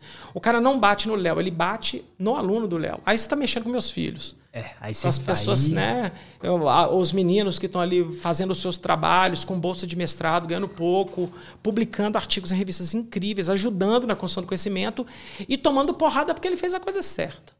Porque se você tomar porrada pela coisa errada, beleza, você pede desculpa, as pessoas podem te perdoar ou não. Então, assim, na ciência, é, isso é super comum. E o negócio das ventosas lá? Então, cara. cara, a ventosa. Muita gente faz ainda. A faz. ventosa eu conheço bem mais, nunca tinha faz, falado. Faz, faz, cara. É, eu, eu não consigo enxergar muito benefício naquilo. Os poucos estudos que tem são muito mal conduzidos. Tem relatos horrorosos de reação adversa, provavelmente porque o profissional não sabe fazer. Aí, então, eu, de novo, lembra da expertise do paciente? É, eu não sei qual que é a ideia de ficar criando sangria em paciente. Então, às vezes é um hematoma, tem vezes que é proposital, ele suga o sangue mesmo e sai pela pele. Aquilo pode virar uma queimadura. Então, assim, se você me perguntar assim, ventosa é baseada em evidências, a resposta é não. Ou ela é baseada numa evidência extremamente frágil para poucas coisas. Entendeu? Porque tem muitas vezes assim, ventosa funciona, eu tenho que perguntar, para quê? Eu já vi gente usando ventosa para derrame pleural. Derrame pleural é quando entra líquido. A pleura são camadas do seu pulmão, por exemplo, como você tem, quando você tem uma insuficiência cardíaca, por exemplo. Cara, você tem que ir para um hospital drenar a porra do derrame pleural, cara. Ou usar medicação, usar corticoide. Você não botar uma ventosa para aquilo. Sabe? Então, assim. O, o, você Mas tem... e para os atletas? Eu, tenho, eu vejo muito atleta usando. Então, no mundo esportivo, cara, tem muita mania, né? A galera é, gosta mania. dessas coisas. Eu acho que a, a, medicina esportiva ela não é equivalente à Fórmula 1, sabe? A Fórmula 1 é a maior tecnologia do mundo. Perfeito. Sabe? Eu sou, eu sou do mundo que os carros tinham carburador. Aí falava injeção eletrônica. Hoje ninguém nem sabe mais o que é isso. Por quê? Porque o carro de Fórmula 1 tinha freio ABS. Eu sou da geração que não tinha essas coisas. E hoje meu carro, que eu vim para cá agora, tem que é a tecnologia que vem da Fórmula 1. A medicina do esporte ela não tem as últimas novidades, ao contrário do que as pessoas pensam. Ela muito mais se alimenta das pessoas normais e vem trazendo e tudo. Que é um exemplo bobo. Os quatro fisioterapeutas que estão na seleção brasileira são meus amigos. Um deles é meu amigo, a gente estudou junto. Você não tem noção as mensagens que esse cara recebe por causa da entorse do Neymar, por exemplo. Entendeu? Gente oferecendo, não, você tem que lancetar, furar a pele do cara e drenar com ventosa, já que está aí demasiado. Entendeu? O cara questionando um, um, profissional de saúde que tem 30 anos de formado, um puta. Que foca naquilo e tal. Ele só faz aquilo o dia inteiro. O cara foi fisioterapeuta do Cruzeiro por 26 anos, ele é chefe do departamento médico do Santos, tá na seleção brasileira com o Tite desde a, desde a Olimpíada do Rio. Entendeu? Você não tem que dar palpite pra um cara desse. E aí ele fala, mas aí qual que é o desafio desse cara? Eu sou, qual gente, foi o tratamento, você sabe? Eu não sei. Entendeu? Agora, é bota de compressão, é, é exercício coisa, em né? piscina, né? medicação, um monte de coisa. É intensivo mesmo, é na porrada, é um atleta de elite. E você nunca vai tratar um paciente normal igual você tratou em tosse do Neymar. Nunca. Nunca. Porque o paciente importa. Né, cara? Igual eu brinco. O Gustavo Kirsten, eu sou tenista, ele fez uma infiltração no joelho antes de jogar a final do Roland Garros, quando ele ganhou. Eu jamais imagino um tenista igual eu, amador, tomar uma infiltração de joelho porque eu tenho um jogo de tênis amanhã. Mas se você deixar de jogar uma final de Roland Garros, pode ser a única da sua vida. Então a medicina esportiva também. Ela faz contas, né? Claro, claro. E o Neymar jogou muito bem o jogo. Eu até achei ele diferente, ele se protegeu mais e tudo, né? Mas assim, cara, é muito louco que as evidências de tratamento de entorse tornozelo são largamente conhecidas o que, que deve fazer. Mas aí tem os alternativos, os palpiteiros, dentista dando palpite, Entendeu? Ah, eu sou dentista, eu uso isso. porque você não usa? Você nem tosse de tornozelo do Neymar. Isso ele mandou para mim, cara. Cara falando de dentista. Entendeu? É muito louco, cara. É, é, é, você não tem nenhum conhecimento, você não tem nenhuma expertise profissional da PBE aqui para poder falar qual evidência o cara vai usar num atleta que você nem examinou. E nessa hora é aquilo, não pode, assim, tem que usar realmente as evidências, né? O que tem que vai claro, funcionar. Claro, claro. E pode ser, cara, a gente é humano, as pessoas respondem diferentes a intervenções diferentes. Pode, poderia ser que o Neymar não voltava. Poderia. Voltou, que ótimo. Que, ó, que é assustador a primeira foto que a gente viu do tornozelo dele. Uhum. Tanto foi verdade que dois jogadores foram cortados. Fala, cara, essa lesão aqui, nesse período da Copa do Mundo, eu não consigo restaurar. Tchau, vai embora, vai pro clube, vai tratar, vai operar, fazer outras coisas. Então, assim, é, é, é, eu acho que nesse mundo das evidências, e aí eu, eu acho que, olha que engraçado, o tempo todo a gente está indo para o lado alternativo da coisa. É o kinésio, a acupuntura, é a ventosa e tal. É, é bem provável que tenha alguma aplicabilidade para algum tipo de desfecho, para algum tipo de doença. Uhum. Sabe? Eu vou dar um exemplo bobo. A acupuntura, que fala que serve para tudo. A acupuntura é super legal para tratamento de dor crônica. Tem meta-análises com 12, 13, 15 mil pacientes.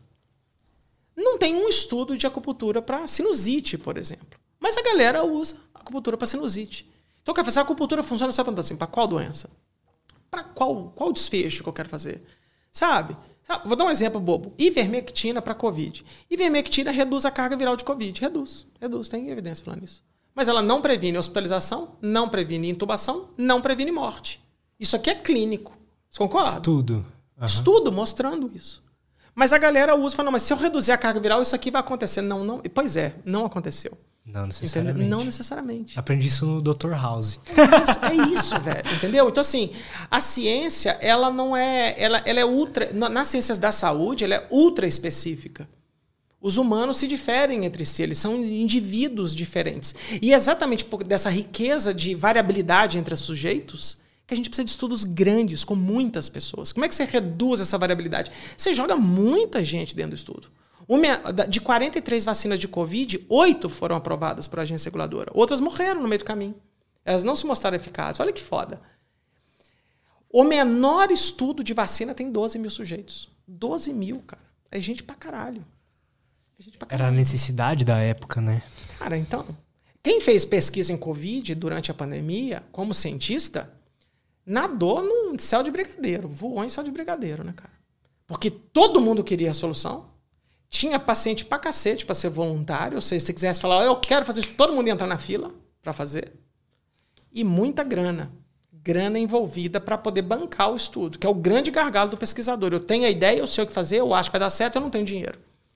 Aí eu tenho que ficar correndo atrás de. É porque foi uma oportunidade de negócio, né, cara? Claro. Sempre, para quem é empreendedor sabe, sempre quando tem alguma coisa fudida, assim, alguma crise, alguma coisa, tem uma oportunidade ali junto. Claro. Sempre. Uma oportunidade claro. igualmente grande. Claro, claro. E, cara, e de novo, é, se isso está ajudando as pessoas, evitando mortalidade, fazendo as pessoas voltarem para o trabalho. Total. É, total, velho. Tem mais é que ganhar grana mesmo e lucrar, entendeu? Assim, lucrar não é pecado. E eu insisto nisso, cara. Eu insisto, Lutz. A indústria alternativa ganha dinheiro pra caralho. Pra caralho, meu. Entendeu? Então, assim, nós não podemos usar o argumento do dinheiro para ir a favor do outro lado. E, da mesma forma, não podemos demonizar o que eu estou chamando aqui de forma extremamente incorreta de indústria natureba. Eu sou totalmente a favor dos bons hábitos.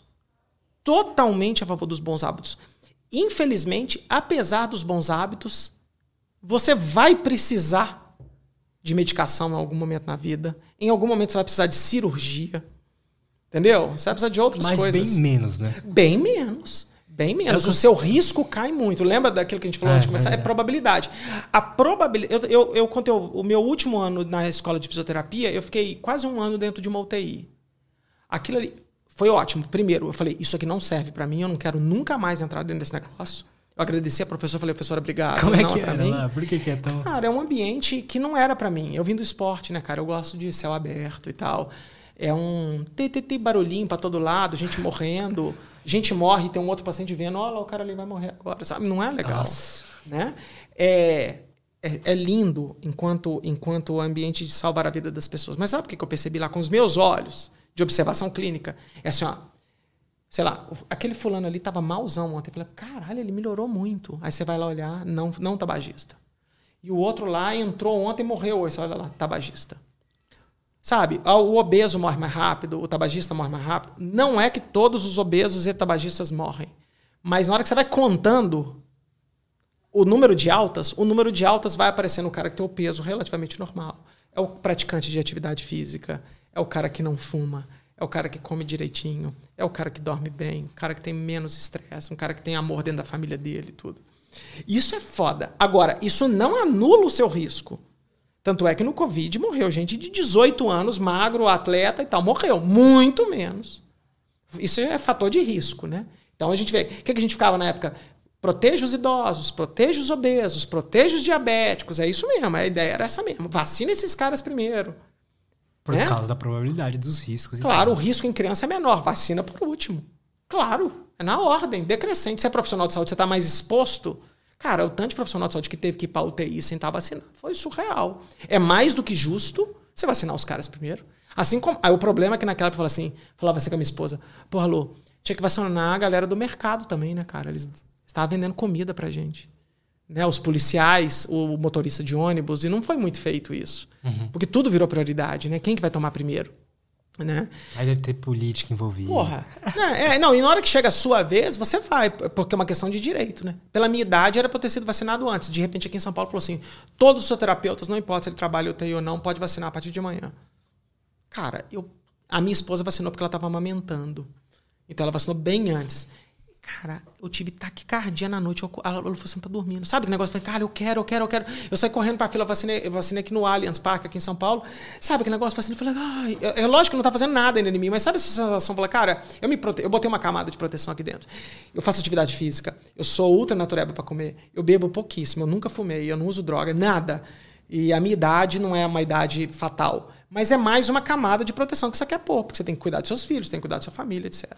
Então, assim, os bons hábitos, eles vão proteger muitas pessoas.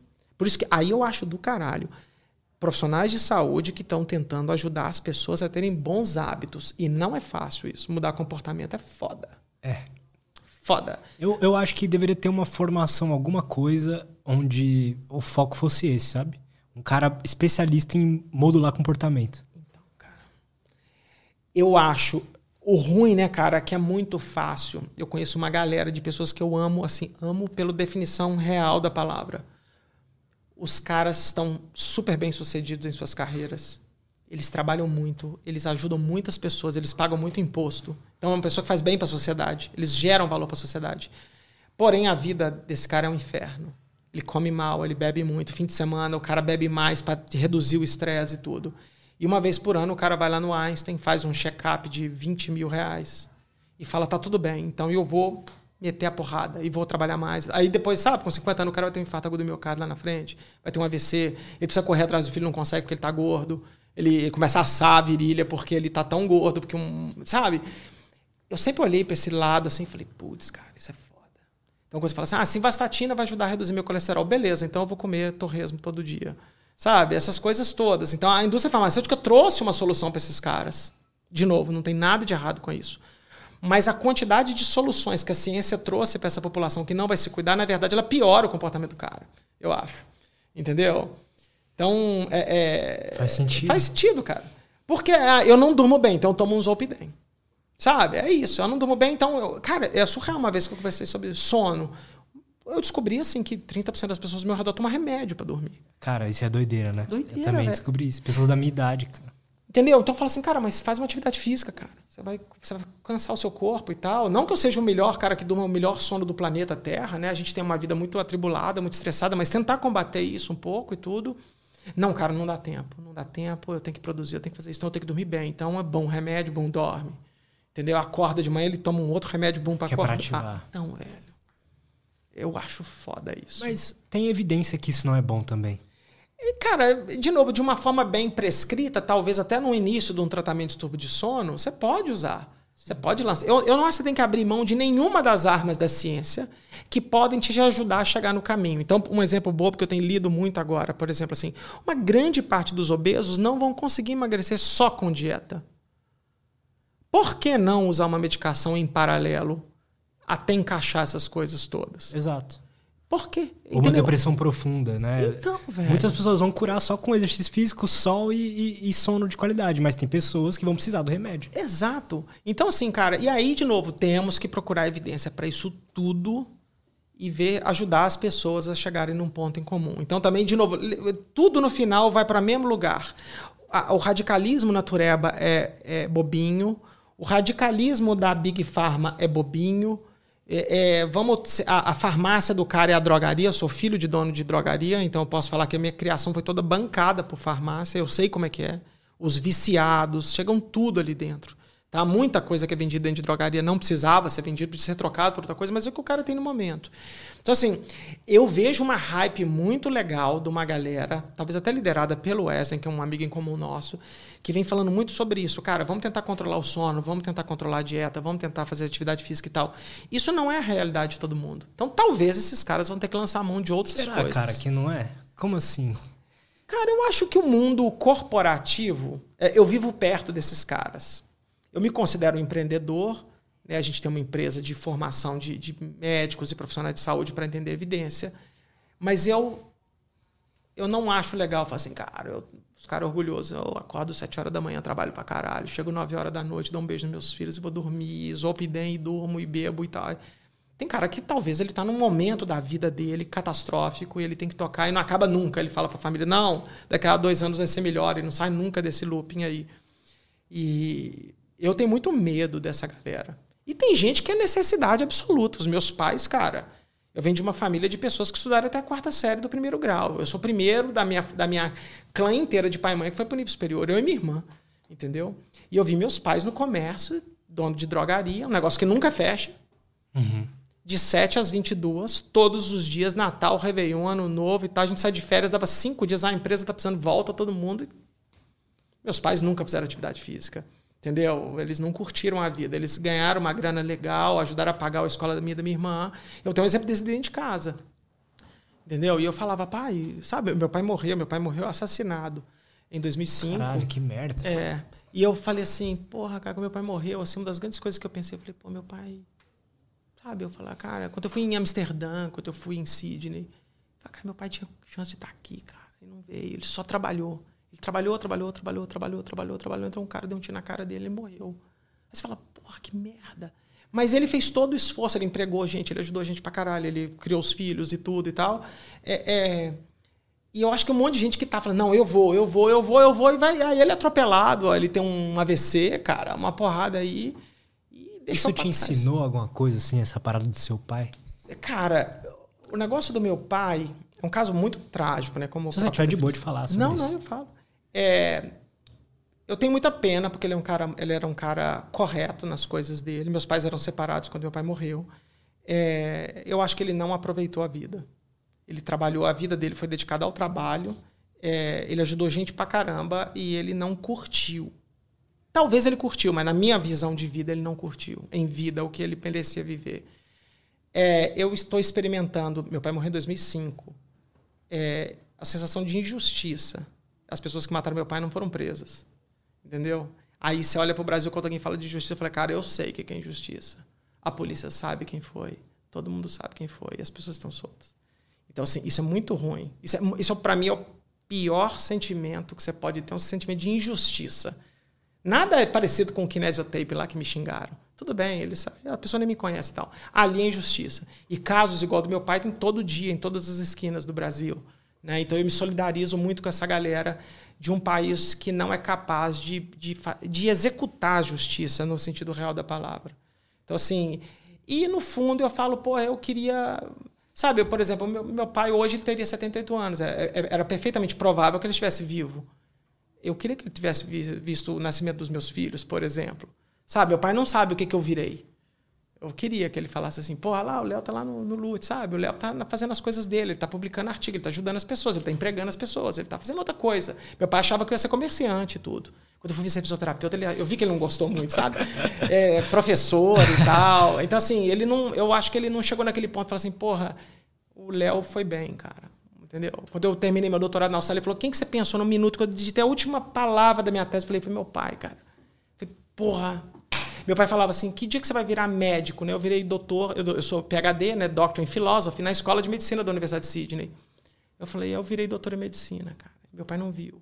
Não o doutor de medicina que ele esperava, né? Mas eu falei assim, cara, sabe que minuto? Eu falei, eu fui escrever dedicatória. O primeiro nome, eu comecei a escrever o nome das pessoas, mas eu não. Eu via quase o rosto, meu pai na tela ali, sabe? Então, assim, eu falei, porra, meu, é, é, eu queria que meu pai participasse disso. Então, e quando a minha filha, a Bela, minha primeira filha, nasceu, foi muito legal, porque ela meio que conseguiu apagar, cara. Eu tive, uma, eu tive muita dificuldade. Eu vi, eu vi o meu pai na parede com um tiro, uma porra, sabe? Eu vi, sabe? É, Poderoso Chefão, a cena. Eu vi, igual você vê no filme, eu vi o meu próprio pai. Eu não vi meu pai no cemitério, eu vi ele lá no local, porque eu fui ao local. Então, quando eu vi aquilo, é difícil apagar. Ah, essa, é muito, é impossível apagar. É impossível, né, cara? Se fosse até, não podia nem ser seu pai, mas qualquer pessoa, você já, é, aquela imagem é, já ficaria. É, mas é muito louco. Quando a minha filha nasceu, eu acho que minha filha meio que pegou na mão do meu pai e levou para um outro negócio, sabe? Aí a coisa melhorou muito. Então, assim, eu acho que eu nunca. Eu posso. Eu, eu agradeço todo dia a Bela, porque eu acho que ela me curou desse negócio. Assim, eu, eu, eu, falo isso com mais, eu falo isso com mais tranquilidade hoje. É, é, o, é porque filho é o amor mais louco que tem no mundo. Eu achava que eu amava minha esposa, eu achava que eu amava meus pais, tanto de meus filhos nasceram. É enlouquecedor, cara. Como assim? Cara, é porque amor de. Eu, eu entendi porque uma pessoa mata a outra. Entendeu? Se alguém chegar e fizer uma sacanagem com sua filha, estuprar sua filha, por exemplo, você mata o cara. Entendeu? Porque é, é, você quer defender, é só prole, né, cara? É um negócio meio de defesa mesmo. Então é um negócio. A Lu sempre falava comigo, cara, dói né, cara? A gente, tinha, a gente morre de medo. Você fala, cara, meu filho, eu não. Quando tá doente. Você tá vendo que tá tudo bem, ela não vai morrer daquela doença, mas você, você cisma que o pior pode acontecer ali. Eu acho que é um negócio muito visceral, entendeu? Que você não tem controle. Diferente do amor que eu tenho para minha esposa, pela minha mãe e tudo, que é a mesma coisa, mas a intensidade, a coisa meio de ligação é muito louca, cara. Eu, eu recomendo todo mundo ter filho, porque é uma, é uma experiência de cuidado, de, de dedicação maluca. Que, que, e, de novo, a Bela, aí é a Bela, porque ela foi minha primeira. Eu tenho o Pedrinho também, que vai fazer três anos agora em janeiro. A Bela me curou da maior doença que eu tive da minha vida. Porque basicamente o que a Bela fez foi desfocar minha atenção total para ela entendeu? De ter que trabalhar para alimentar minha filha, de cuidar, de levar para escola, sabe? Ela tá, ela estuda numa escola bilíngue, ela tá falando inglês, é mó legal. E é claro que aquilo vai te tirar, o foco da sua vida passa a ser para ela, né? Então, foi uma coisa muito, foi muito, eu demorei a querer ter filho, e quando a Bela veio, eu falei, gente, se eu soubesse que era isso, eu teria tido antes. Porque ela trouxe para mim uma coisa que eu jamais imaginei, assim, sabe? Então, é, muitas pessoas falam que depois que tem filho, assim. Muitas pessoas que eu admiro, inclusive, falam que, porra, eu virei um outro homem, assim, né, cara? Eu, eu parece que já não era mais sobre mim, né? Eu acho que você vira um filho melhor. Você começa a entender. Sabe aquela hora que o menino vomita em cima de você e você não tem nojo, cara? Sabe que ela fala, cara, eu fiz isso na minha mãe, cara. Entendeu? Então, hora que você tem vontade de ligar, falou, mãe, foi mal aí, sabe? Quando, quando eu peguei 10 reais na sua carteira, quando eu fiz não sei o que lá, e fui com meus amigos pra festa e não voltei e tal, e a senhora ficou preocupada, foi mal aí, porque isso vai acontecer comigo, né, cara? Cara, eu acho que aumenta. Todo, todo amigo meu que tem filho, eu, eu mando a mesma mensagem sempre. Fala, cara, prepare-se que vai ser o momento mais legal da sua vida. Eu não acho que filho é trampo, entendeu? Eu, eu acho que é do caralho. É uma experiência foda. Foda. Foda de aprendizagem, de amor, de doação. As pessoas não estão querendo mais ter filho, né? Assim, pelo menos eu vejo a galera da minha idade meio que. Cara, eu respeito pra caramba quem faz isso. E eu era um desses caras. Quando eu morei na Austrália, eu, eu não fui muito novo fazer doutorado. Eu fui fazer doutorado com 29 anos. É, hoje, eu, uma aluna da minha esposa, ela foi por alguns meses a doutora mais jovem do Brasil. Ela terminou doutorado acho com 25 anos. Que doideira. Cara. Doideira, né, cara? Tá voando a galera. Tá voando, a galera tá voando. Tudo se antecipou muito. É, a galera tá postergando os filhos para em, em, detrimento de fazer a carreira, né? E uhum. depois, depois eles vão ter dificuldade, né, cara? Para engravidar é mais difícil e tudo. Cara, eu, eu sou um liberal por definição. Apesar de eu ser professor, apesar de eu achar que o Estado tem uma parte do seu papel, não sou esse lideral anti-Estado total, anarcocapitalista, não. Eu sou quase isso. É, é, quase. eu também. Quase. É, eu entendo o papel do Estado em algumas coisas. É, mas eu acho que os filhos eles te transformam enquanto ser humano e quase sempre para melhor, cara. Você fica mais sensível, você aprende. Eu acho que, inclusive, eu acho que a galera dos pais atualmente são pais mais legais do que os nossos pais foram. Os pais hoje querem brincar com os filhos, ele não tem problema de botar uma peruca, de pintar a unha, sabe, de trocar fralda. Eu vejo os pais querem. Eu entendo que os caras da minha geração, eles querem participar da criação dos filhos. Ele quer ir ao médico com os filhos. talvez sentiu falta de um, de exato, um pai maneiro cara, ali. Exato, cara, exato. Uma, é, dar mais carinho, dar mais, sabe? Assim, ó, eu moro numa casa de dois andares, todas as noites eu levo a minha filha no colo. Ela fala assim. Aí ela fala, ela pede, e eu gostaria que isso ficasse de memória para ela Sabe, assim, o meu pai, sabe? É meio uma alusão do príncipe de carregar no colo, sabe? E eu pego meu filho e boto para dormir, aí eu durmo junto, eu acordo, falo, putz, eu tenho que botar a Bela para dormir, eu volto lá e faço, isso fode o sono, né, cara? Que você dorme, uhum. acorda e tal. Mas eu falo, cara, mas daqui a pouco, cara, ela vai embora, ela vai, ela vai ter uma vida livre igual eu tive também. Então, assim, eu, tudo que eu puder dar de, de, de, de lembranças, eu vou dar, entendeu? De lembranças legais. E quando eu falo lembrança, é experiência mesmo. Ela fala, pai, você é muito beijoqueiro, você é muito pega... É isso, beleza, é exatamente isso que eu quero. Porque daqui a pouco vai ter outra pessoa fazendo isso, e eu quero que ela se defenda bem, eu quero que ela escolha boas pessoas para ela namorar, para ficar. E o Pedrinho, que está vindo ali embaixo, ali, que ele tem ele cisma, que ele é um Homem-Aranha. ele tem uma outra pegada, é bem de menino mesmo e tudo. E, e, e aí foi muito legal. A distância entre o meu primeiro filho e o segundo são de seis anos. Aí volta tudo de novo, né, cara? A Bela já andava, comia tudo, volta fralda, tudo de novo e tal. Aí eu toda hora olho e falo pra Lu, falo que do caralho, né, velho? Eu vejo o Pedrinho agora, eu falei, porra, lá ele tá falando, de, ele tá brincando, ele imita a gente e tudo. Eu acho super divertido essa parada. E, e de novo, cara, há evidência que isso faz bem para as pessoas, cara. Entendeu? Você ter sensibilidade dentro de um sentido. Eu sou muito cético para as coisas É, mas a, a, a, a, molecada, a criança, mesmo fala, não vou ter jeito, cara. O menino nasceu, você aprende, você é pai na hora, entendeu?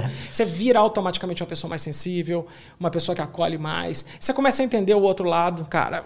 Entendeu? Porque todo mundo olha pro lado ruim, cara, mas é legal pra caralho. É uma experiência muito legal. Agora, eu já passei por uma fase que eu não queria, eu tinha medo de ter filho. Eu tinha medo. Então, assim, eu respeito, cara. Mas se alguém falar assim, Léo, você prescreve, todo mundo tem um filho, eu, eu acho que é uma experiência única Principalmente para os homens, cara. Você ser mais sensível com as coisas, entender essa coisa de cuidar, cara, é muito divertido. Eu acho muito divertido. Te tiro sono, de vez em quando eu queria estar nas Maldivas com a minha esposa, mas não vai dar. Entendeu? Eu vou estar num hotel fazenda com um monte de criança correndo e quando termina as férias eu tô morto. É o que vai acontecer agora, daqui a uma semana.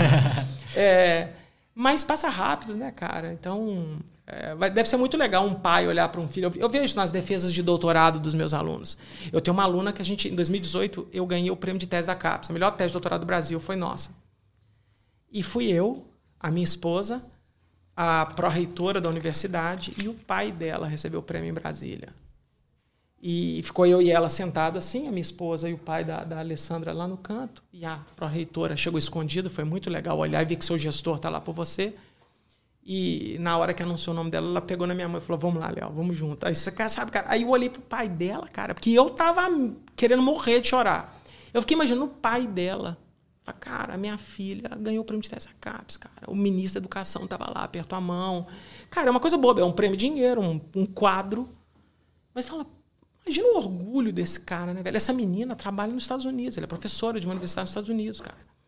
Ela foi para Duke University. Então, assim, é, é Deve ser muito legal. Eu, eu, se eu vibro quando a minha filha aprende a ler uma frase, agora no YouTube em inglês, o cara ela narra e ela entende tudo, imagina né, quando ela vai galgando outras coisas, seja em arte, seja os seus pais aqui no podcast e tal, outra coisa, fala, pô, meu filho tá fazendo uma parada muito maneira, né, cara? Isso deve ser muito bom.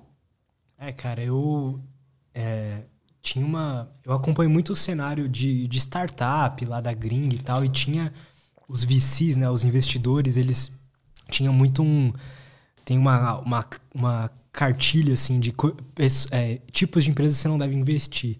Uhum. E uma das coisas que estava ali são pessoas, geralmente, quando os sócios são casados, e, ou quando tem filho e tal, que eles acham que a pessoa não vai dar o sangue e tudo mais. É, isso, sei lá, as startups estão aí, sei lá, explodindo em 2010, 2011. Ah. Hoje em dia isso já mudou. Hoje em dia eu vi, ve, vejo grandes vi, é, VCs lá apostando que, pô, na verdade, isso é, muitas vezes tem sido um, um, um, indicativo de sucesso ali. O cara tem algo a mais que ele tá buscando ali pro filho, etc. Isso é cara, é muito doido. Cara. Eu falo isso pros meus filhos o tempo todo. Tem hora que assim, a gente faz, a gente dá hoje à noite, 9 horas da noite, eu vou dar uma mentoria pros meus alunos do curso de prática baseada em evidências. E tem hora que a Bela, principalmente ela, não entende. Fala, papai, por que você fechou a porta e tá ali dentro, né? E tal. Às vezes, ela até entra, às vezes, alguma live, os meninos, todo mundo sabe quem é ela. Eu falo, filha, eu tô pagando a sua escola. né, cara? Então, assim, não tem conversa. Então, às vezes, eu, eu adoraria que eu, eu fazer tudo o que eu tenho que fazer no, enquanto ela está na escola. Não é possível. O mundo da internet, ela te dá uma flexibilidade, mas o seu cliente também, né? No caso de uma startup, igual a minha empresa e tal, os meus clientes são clínicos ocupados, que tem uma agenda lotada de paciente eles só vão comprar o meu produto e meu treinamento se eu der essa aula 9 horas da noite, quarta-feira. Entendeu? Não tem conversa. E eu vejo que os filhos deles estão igualmente insatisfeitos. Mas e o pai está lá se formando, tentando fazer as coisas melhor para os pacientes deles e por aí, cara. Então, assim, é, é, é fato. Existem alguns momentos da carreira que vai ser complicado. Eu morei na Austrália, cara, eu ganhava uma bolsa da CAPES de 1.796 dólares mês. É, o meu aluguel era 1.500. Cara, eu e a Lu, cara, a gente catava, sabe, na moedinha no início. Ter filho ali, naquele momento. Era impossível. Cara, só se escapulir. Entendeu? A gente tinha que tomar um maior cuidado para não ter filho. Jovem, fácil de engravidar, recém-casado, é uma pílula para engravidar rápido. Tivemos que segurar a onda. O ruim é que eu acho que às vezes as pessoas seguram a onda quando chega lá para os 42 anos, que tá super difícil de engravidar, as pessoas começam a tentar fazer isso, né? Já cara? fez a carreira, né? E aí tá, é, mais, é, é, mais difícil de engravidar, você tem toda uma probabilidade pior, a qualidade genética é mais baixa, então a, é, a incidência de síndrome de Down e outras doenças aumentam, entendeu? Não que isso seja problema, mas é, os mais jovens vão ter mais facilidade de engravidar, a qualidade genética é melhor e tudo, então é recomendável ter cedo. Mas a vida de cada um é de cada um, né, cara? O que eu vejo muito é pessoas, tendo, inclusive na minha casa, eu e a Lu tentando engravidar por seis anos e não vinha. E os dois normais. Normal. Não tinha nada. Se olhar pro exame, tá tudo normal. E não consegui engravidar. O Pedro veio assim, cara, já foi no milagre. A gente já tinha desistido já. Então, assim, é, você vê muita frustração em casais, né? Depois o cara já tá tudo constituído e fala, tá faltando alguma coisa aqui, né? Ou a esposa, muitas vezes a esposa vai cobrar e fala, vamos? E aí? E aí não consegue. Aí você tem que fazer VIF, você tem que gastar maior grana, o tratamento ele pode dar certo, você pode ganhar um trigêmeos de presente e você vai ter anos muito difíceis, né? Vai ser divertido, mas vai ser difícil. Então, sei lá, eu. Sei lá, cara, é, você tem que calibrar as coisas do jeito que a vida te toca, né, cara? Eu, eu, eu, eu tenho muita dificuldade de julgar essas decisões das pessoas. É, a maioria dos pais, como eu, vou falar por que eu não tive antes, entendeu? Essa é a minha reação natural hoje das coisas.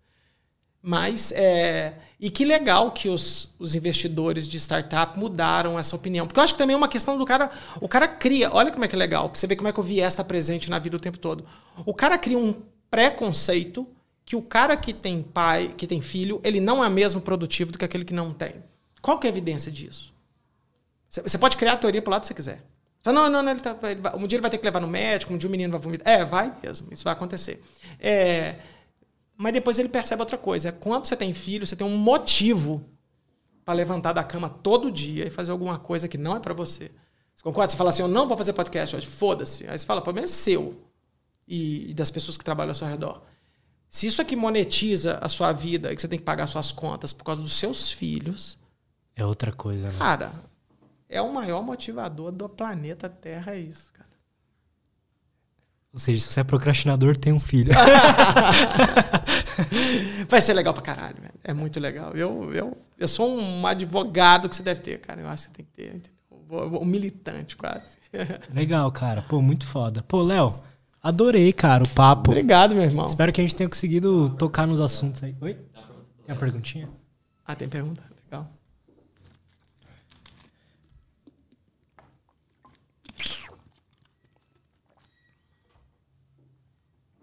Ah, o Wesley mandou a pergunta. Ah, que legal. Foi Beijo, irado. Wesley. Beijo, Wesley. É, boa tarde, Lutz e Léo. Parabéns pelo tema, muito útil e importante. Pergunta. Léo, os divulgadores científicos lutam para alcançar as grandes massas. Por vezes é preciso deixar de lado o preciosismo científico para tal. Como você vê isso? A barreira entre flexibilizar o discurso para alcançar as massas versus manter o preciosismo e não conseguir falar para quem realmente precisa e tem mais pretensão em ouvir as neiras pseudocientíficas. Hum. Obrigado. Interessante, cara. Cara, que o Wesley tá falando é muito foda. É, eu acho que o perfil que eu tenho, que hoje tem 202 mil pessoas, é um perfil, eu acho que ele é grande pelo que ele se propõe, por ele ser ultra nichado, é porque eu tentei falar fácil com as pessoas. Então, na Covid, as pessoas queriam saber o seguinte: essa vacina vai me ajudar ou não vai ajudar? Esse remédio vai funcionar para mim ou não vai fazer? E agora é tudo ah, é a nova droga do Alzheimer, é a vitamina D e, e tudo. Ah, minha mãe tem esclerose lateral amiotrófica, o que, que eu vou fazer e tal. O preciosismo está dentro da academia. Ele está dentro da academia porque lá a gente fala complicado. Lá é um, é um mundo por si só. E uma das razões que eu fui para a internet é que eu acho que apesar de eu ter um currículo legal, apesar de eu ter alcançado coisas muito boas, eu me tornei bolsista de produtividade e pesquisa nível 1 do CNPq, Poucas pessoas chegam lá, ganhamos o prêmio de Tesa Caps, é um monte de coisa. Mas daí? A porra da mensagem que eu quero passar está chegando nas pessoas? A resposta era claramente não. Claramente não. Vou contar um dado aqui. Eu fui no Congresso americano uma vez e eu tava naquela crise dos 40 anos. Eu falei, cara, o que, que eu estou fazendo da minha vida aqui? E lá um cara me parou, era um professor super famoso, falou assim: Você que é o Leonardo Costa lá do Brasil? Aí lá em casa são dois L Costas, é Lucila Costa e Leonardo Costa. As pessoas confundem o Léo com a Lu. Aí ele falou assim: o que, que você está fazendo? Cara, os artigos que você usa, a gente usa em todas as aulas aqui no nosso curso. Aí eu conversei, conversei, conversei, conversei. Aí começou a chegar um monte de gente conversar.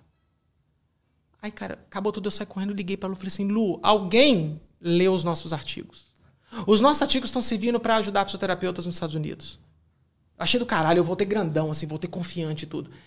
E aí eu falava assim, mas será que isso não é só no ambiente acadêmico? Quando eu comecei para a internet e comecei a querer falar das coisas, aí eu comecei a atingir uma outra massa.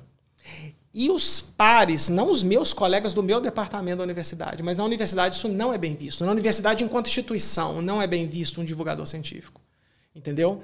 As pessoas, pelo menos até alguns anos atrás, eles não viam isso bem. Blogueirinho, o que, que você está perdendo tempo falando com, com médico picareta, essas coisas tudo. Eu falava, não, cara, eu estou tentando ajudar os caras. E as pessoas, tanto eles querem, que eles quiseram que eu montasse um produto para ensinar para os caras para dar disciplina de prática baseada em evidência que eu dou dentro da universidade, dar fora da universidade e explicar para uma pessoa que não tem formação científica sobre o assunto. Não, não, não, larga essa merda. Mexe essa porra, não. Para com isso. Aí eu falei, não, cara. Ela falou, não, porque na, na sua, eu vi suas lives, lá você fala palavrão, você não explica o que é uma análise, orientação, tratamento. Eu falei, eu não tenho que explicar essa porra desse negócio, não tenho que explicar o que é uma regressão estatística para o médico. Eu não preciso dizer isso. Eu tenho que falar, esse tratamento te dá esse benefício, esse risco e esse custo. Use se você achar que tem que usar. A decisão é dele. Sempre. E aí é foda, porque o seu empregador, pra, quando eu falo empregador de novo, é a indústria da universidade, não quer que você saia do muro e tem uma galera querendo sair do muro. O que uhum. aconteceu com o passar do tempo é que eles entenderam o que aconteceu. Eles entenderam o que aconteceu. Alguns divulgadores científicos falam mais complicado, mais filosófico, outros falam de forma super simples. Eu acho que a Bibi Bailas, por exemplo, é um ótimo exemplo disso. Eu faço isso. Então você fica explicando com bolinha, tentando explicar para as pessoas, para qualquer pessoa entender. Isso me dá um sabor muito legal. Sabe, alguém falava assim, cara, eu tomei a vacina por sua causa. Eu não ia tomar, cara. Eu não ia tomar. Mas na hora que você explicou aquele artigo lá, eu tomei. Você fala, ah, isso aqui é da miocardite. Você ia lá e falava assim, não, mas a miocardite é isso, isso aqui é isso aqui, isso aqui tá aqui, ó. Tá aqui no artigo. Entendeu? Ah, eu tive reação da segunda dose. É, o da Pfizer é na segunda, o da AstraZeneca é na primeira, tá escrito aqui no paper. Eu até brinco, leia a porra do paper inteiro, leia o artigo todo. Tá escrito. Ah, mas eu não sei ler. Eu leio para você.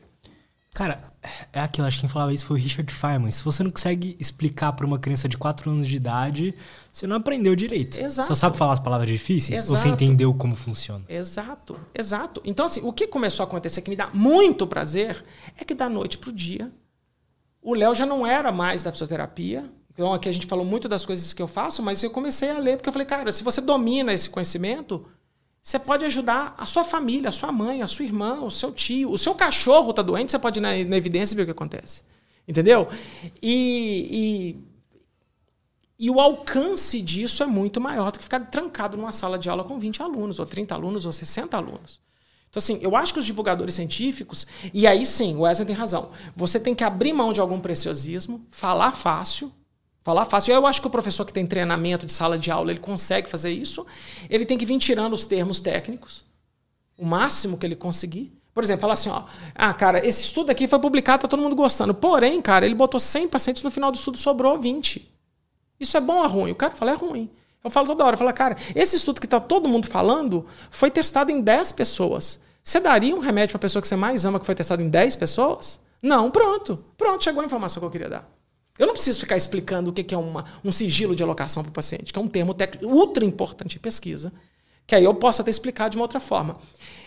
Isso foi criando um alcance muito grande para o bem e para o mal, porque da mesma forma que entra muita gente que gosta, entra o cara crítico, né?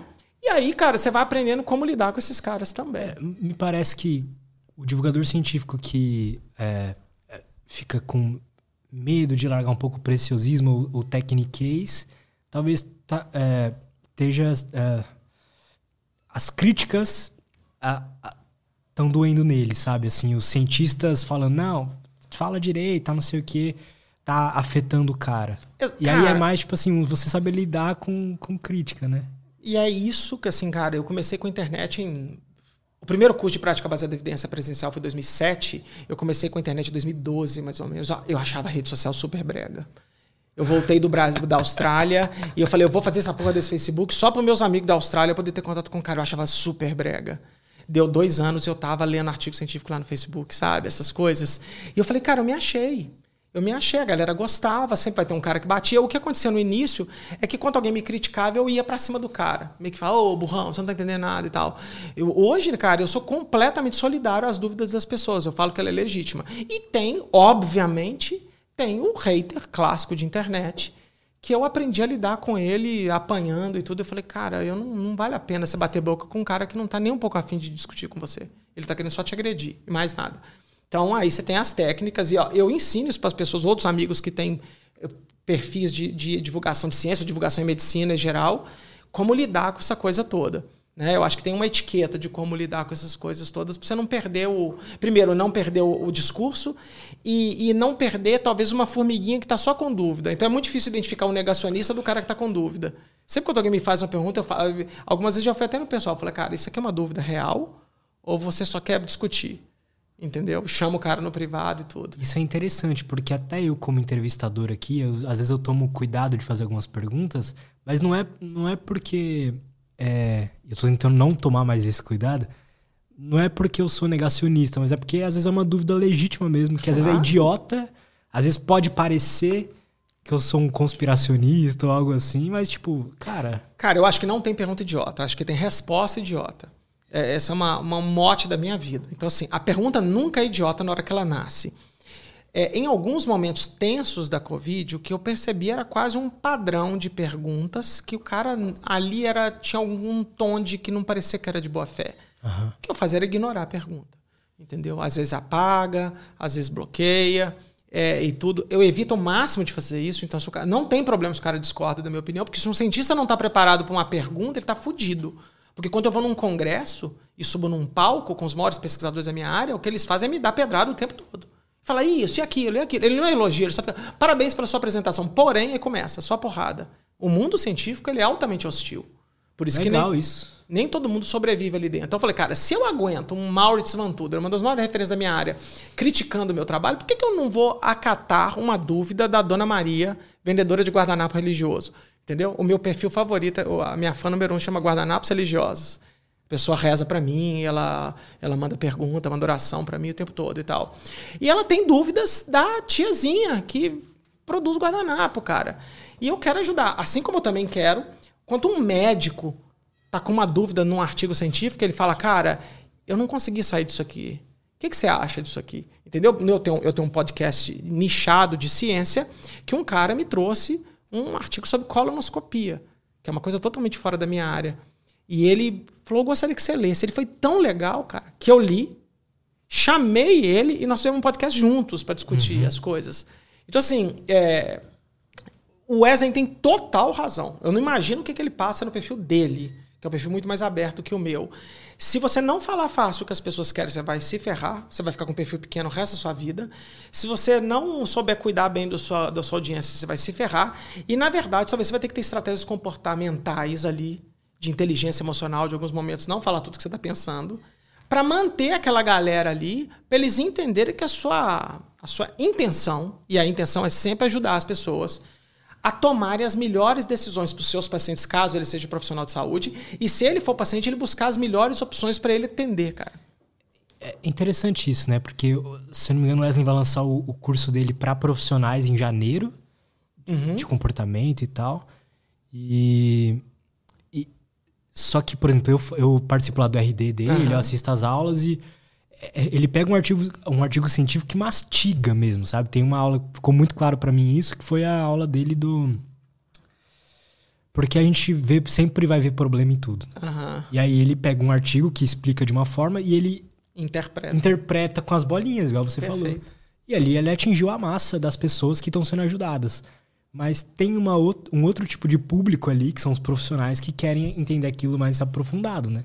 E aí Tudo você bem. lança um curso, cobra e aí ou, ou, o cara aprende a ler e tomar a decisão dele sozinho. Porque eu falo sempre disso aqui, Lutz, assim, por exemplo, a Bíblia é sagrada, cara.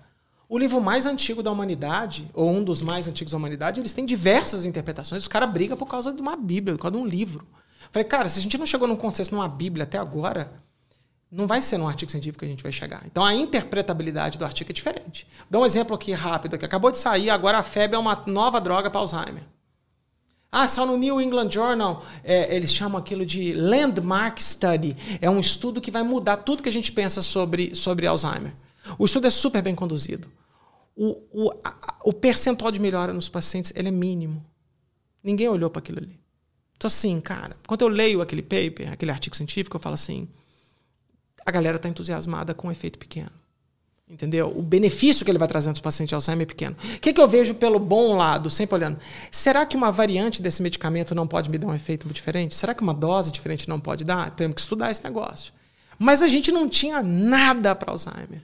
E talvez nós temos o primeiro tratamento que talvez ele funciona no, na média pouco, mas talvez tenha um subgrupo de pacientes que possa se beneficiar daquela droga. Entendeu? Então, assim, vai ter um cara, um divulgador científico, falar assim: vamos curar o Alzheimer. Eu odeio esse cara, o oba-oba. Tem o cara, o pessimista, o, o, o, o cético babaca. E esse efeito aí, sei não e tal. E tem um cara que eu acho que deveria fazer o papel dele de falar o que está escrito no artigo científico. Fala, cara, o artigo é bem conduzido, ele fez todos os passos metodológicos necessários para a gente, lembra do viés? Trazer essa ciência mais próxima da verdade. Porém, o tamanho de efeito, a magnitude de melhora desses pacientes, ela não é clinicamente relevante. Isso é ruim? É, cara, ela pode ser decepcionante agora. Porém, a gente tinha zero, agora a gente tem 0,87 numa uhum. escala de 18. O que, que a gente pode aprender com esse negócio aqui para levar para 5 pontos, 6 pontos? A, a, parece que a escala que mede a severidade vai de 0 a 18. E a melhora entre os grupos, comparado com o placebo, foi de 0 a 87 pontos. Em 18 pontos é pequeno. Uhum. Você não precisa ser muito bom de matemática, é pequeno, é menos de 5% de melhora. Mas talvez num Alzheimer leve, 5% de melhora pode ser a diferença dele reconhecer os filhos ou não reconhecer os filhos. Talvez um Alzheimer grave ele não vai ter nenhum impacto. Quanto que custa essa droga? Sabe essa história? E eu acho que. Você lembra qual que era? Esse... Eu não lembro, cara. Acabou de sair. Nós vamos fazer um vídeo sobre esse, esse medicamento em breve, que eu, eu queria fazer semana que vem isso. Então, assim, é, é... o que, que eu vejo? Na imprensa tem um oba-oba. Porra, agora vai e tal, não sei o quê. Eu acho que está errado, não é essa a interpretação. Tem uma galera que é o, o catedrático depressivo, só quer puxar para baixo. e tem um cara que ele, sim, ele tem as duas pontas. Ele se entusiasma pela ciência, ele não se entusiasma pelo resultado da ciência, porque o cientista não tem que se preocupar muito com o resultado da ciência. Então ele vê o que está lá, os números estão lá, é isso aí, né, cara? É, Portugal jogou ontem com a Suíça, foi 6 a 1 Ah, mas ah, pois é, perdeu, velho. Tchau, já era. Entendeu? Então, assim, a, a, diferença, o tamanho de efeito é grande, são cinco gols de diferença. O Brasil ganhou da Coreia, quatro, entendeu? Você olha lá e tudo. Então, assim, eu acho que o divulgador científico ele deveria tentar explicar as, os bons e os, e os ruins e o futuro. Porque na ciência você nunca tem certeza de nada, cara. Você tem algumas, mas existem algumas direções muito fodas, assim, entendeu? Uhum. Então, se você me permite mais um exemplo legal, assim. Quanto teve as vacinas de Covid, Todo mundo teve medo daquele negócio. Claro que teve medo. Foi uma tecnologia que veio rápido. Tem toda uma explicação porque ela veio rápido. O que, que todo mundo queria? Uma vacina que anulasse o vírus, ela fosse 100% eficaz. Nenhuma vacina é 100% eficaz. E uma vacina isenta de efeito colateral. Isso não existe na medicina. Não existe 100% eficaz, não existe zero de efeito. Se tiver zero de efeito colateral, eu duvido que funcione. E eu duvido qualquer artigo falar a palavra 100%. Duvido, não existe. Aí eu vou ser cético, eu vou para cima, não vou acreditar nisso. Mas eu vou dar um exemplo bobo. Febre amarela. Febre amarela. A vacina da febre amarela, olha como é que é engraçado. O risco e o benefício. Ah, mas por que a Anvisa aprovou e tal, a Coronavac, tá, tá, tá, aquelas loucuras lá. A vacina de febre amarela, a cada 400 mil pessoas que tomarem a vacina, uma morre de evento adverso da vacina. Um para 400 mil. Tá? Então tem que ter quase meio milhão de pessoas no lugar, entrar um cara armado com uma bala e matar uma pessoa. Cara, a probabilidade de ser você, vamos combinar, ela é pequena. Mas eu apliquei na Bela e no Pedro. Podia morrer, podia ser meu filho. Aí você fala assim: não, então não vou aplicar, porque eu não quero correr o risco de 1 para 400 mil. Deu para entender essa parte? Uhum. Beleza. Mas se o meu filho for picado por um mosquito transmissor de febre amarela e entrar dentro do corpinho do Pedrinho ou da Bela, ou da minha esposa, ou em você, você tem 50% de chance de morrer. É 1 para 2. Lembra antes que a gente falou em off aqui? Você está dividindo um benefício, um risco de 1 para 400 mil, para um risco de 1 para 2. Isso não é dito nem na porra do laboratório que te vende a caralho da vacina. Quando você fala essas duas, ninguém fala. Não, eu assumo o risco de 1 para 400 mil. Porque, eu, porque febre amarela, cara, ela meio que destrói o seu fígado. O tratamento transplante hepático. Você tem que esperar alguém morrer e ele ser compatível, ele doar o fígado. Cara, você vai morrer, velho. Vamos combinar. 50% de chance de morte agora, eu vou, eu vou me borrar aqui agora. Mas 1 para 400 mil, eu acho que dá para encarar, porque a probabilidade é muito baixa. E ainda assim, você pode ir para o hospital e ser tratado e tal. Então, há pouco tempo atrás, teve um pequeno surto aqui em São Paulo, que acho que 4 milhões de pessoas tomaram. Logo, 10 pessoas tinham que morrer. Parece que uma morreu. Uhum. No mundo real, foi até menos do que o estudo mostrava. Quando você começa a mostrar isso para as pessoas, eu não acho que é difícil falar um para 400, mil e um para dois, no meio de um Instagram. Você vai induzir as pessoas a se vacinarem. E é isso. A Anvisa só faz isso. Ela fala assim: o benefício é maior do que o risco? É. O risco está descrito em bula? Tá. O médico tem que ler essa porra antes de aplicar? Sim. Então tá liberado. Entendeu? O risco não vale o benefício? Não. Então eu não aprovo. Entendeu? Independente. E a ciência pode ter. Às vezes a ciência é boa a ponto de dizer que não serve, que faz muito mal. Porra, mas tem efeito colateral pra caralho, eu não vou tomar. Então, quando você conversa com um oncologista, por exemplo, eu acho muito legal um oncologista, que eles trabalham muito. Como a morte está muito próxima do câncer, esses caras trabalham com muita probabilidade. Sabe? O presidente Lula, que acabou de ser eleito, o tratamento padrão ouro para o câncer dele era a remoção das cordas vocais. Mas o cara é político. Lembra do seu olho? O que, que o médico fala? Fala: olha, eu teria que arrancar a sua corda vocal. Você fica mudo e você não morre nem a pau. Mas eu posso fazer quimio e rádio. Você vai ter uma probabilidade de morte um pouco maior do que se eu arrancar a corda, mas eu te mantenho falando. O tom de voz do Lula hoje é muito mais grave do que era antes. Entendeu? Tem, tem um efeito colateral de ficar dando radiação lá na corda vocal. E de tempos em tempos a gente tem que monitorar. Acabou de fazer uma pequena cirurgia reparadora ali. E assim é a vida, brother. Entendeu? Então, assim, é, é, é pensar de forma probabilística, pesar o risco e o benefício e ver se aquilo é bom pro cara.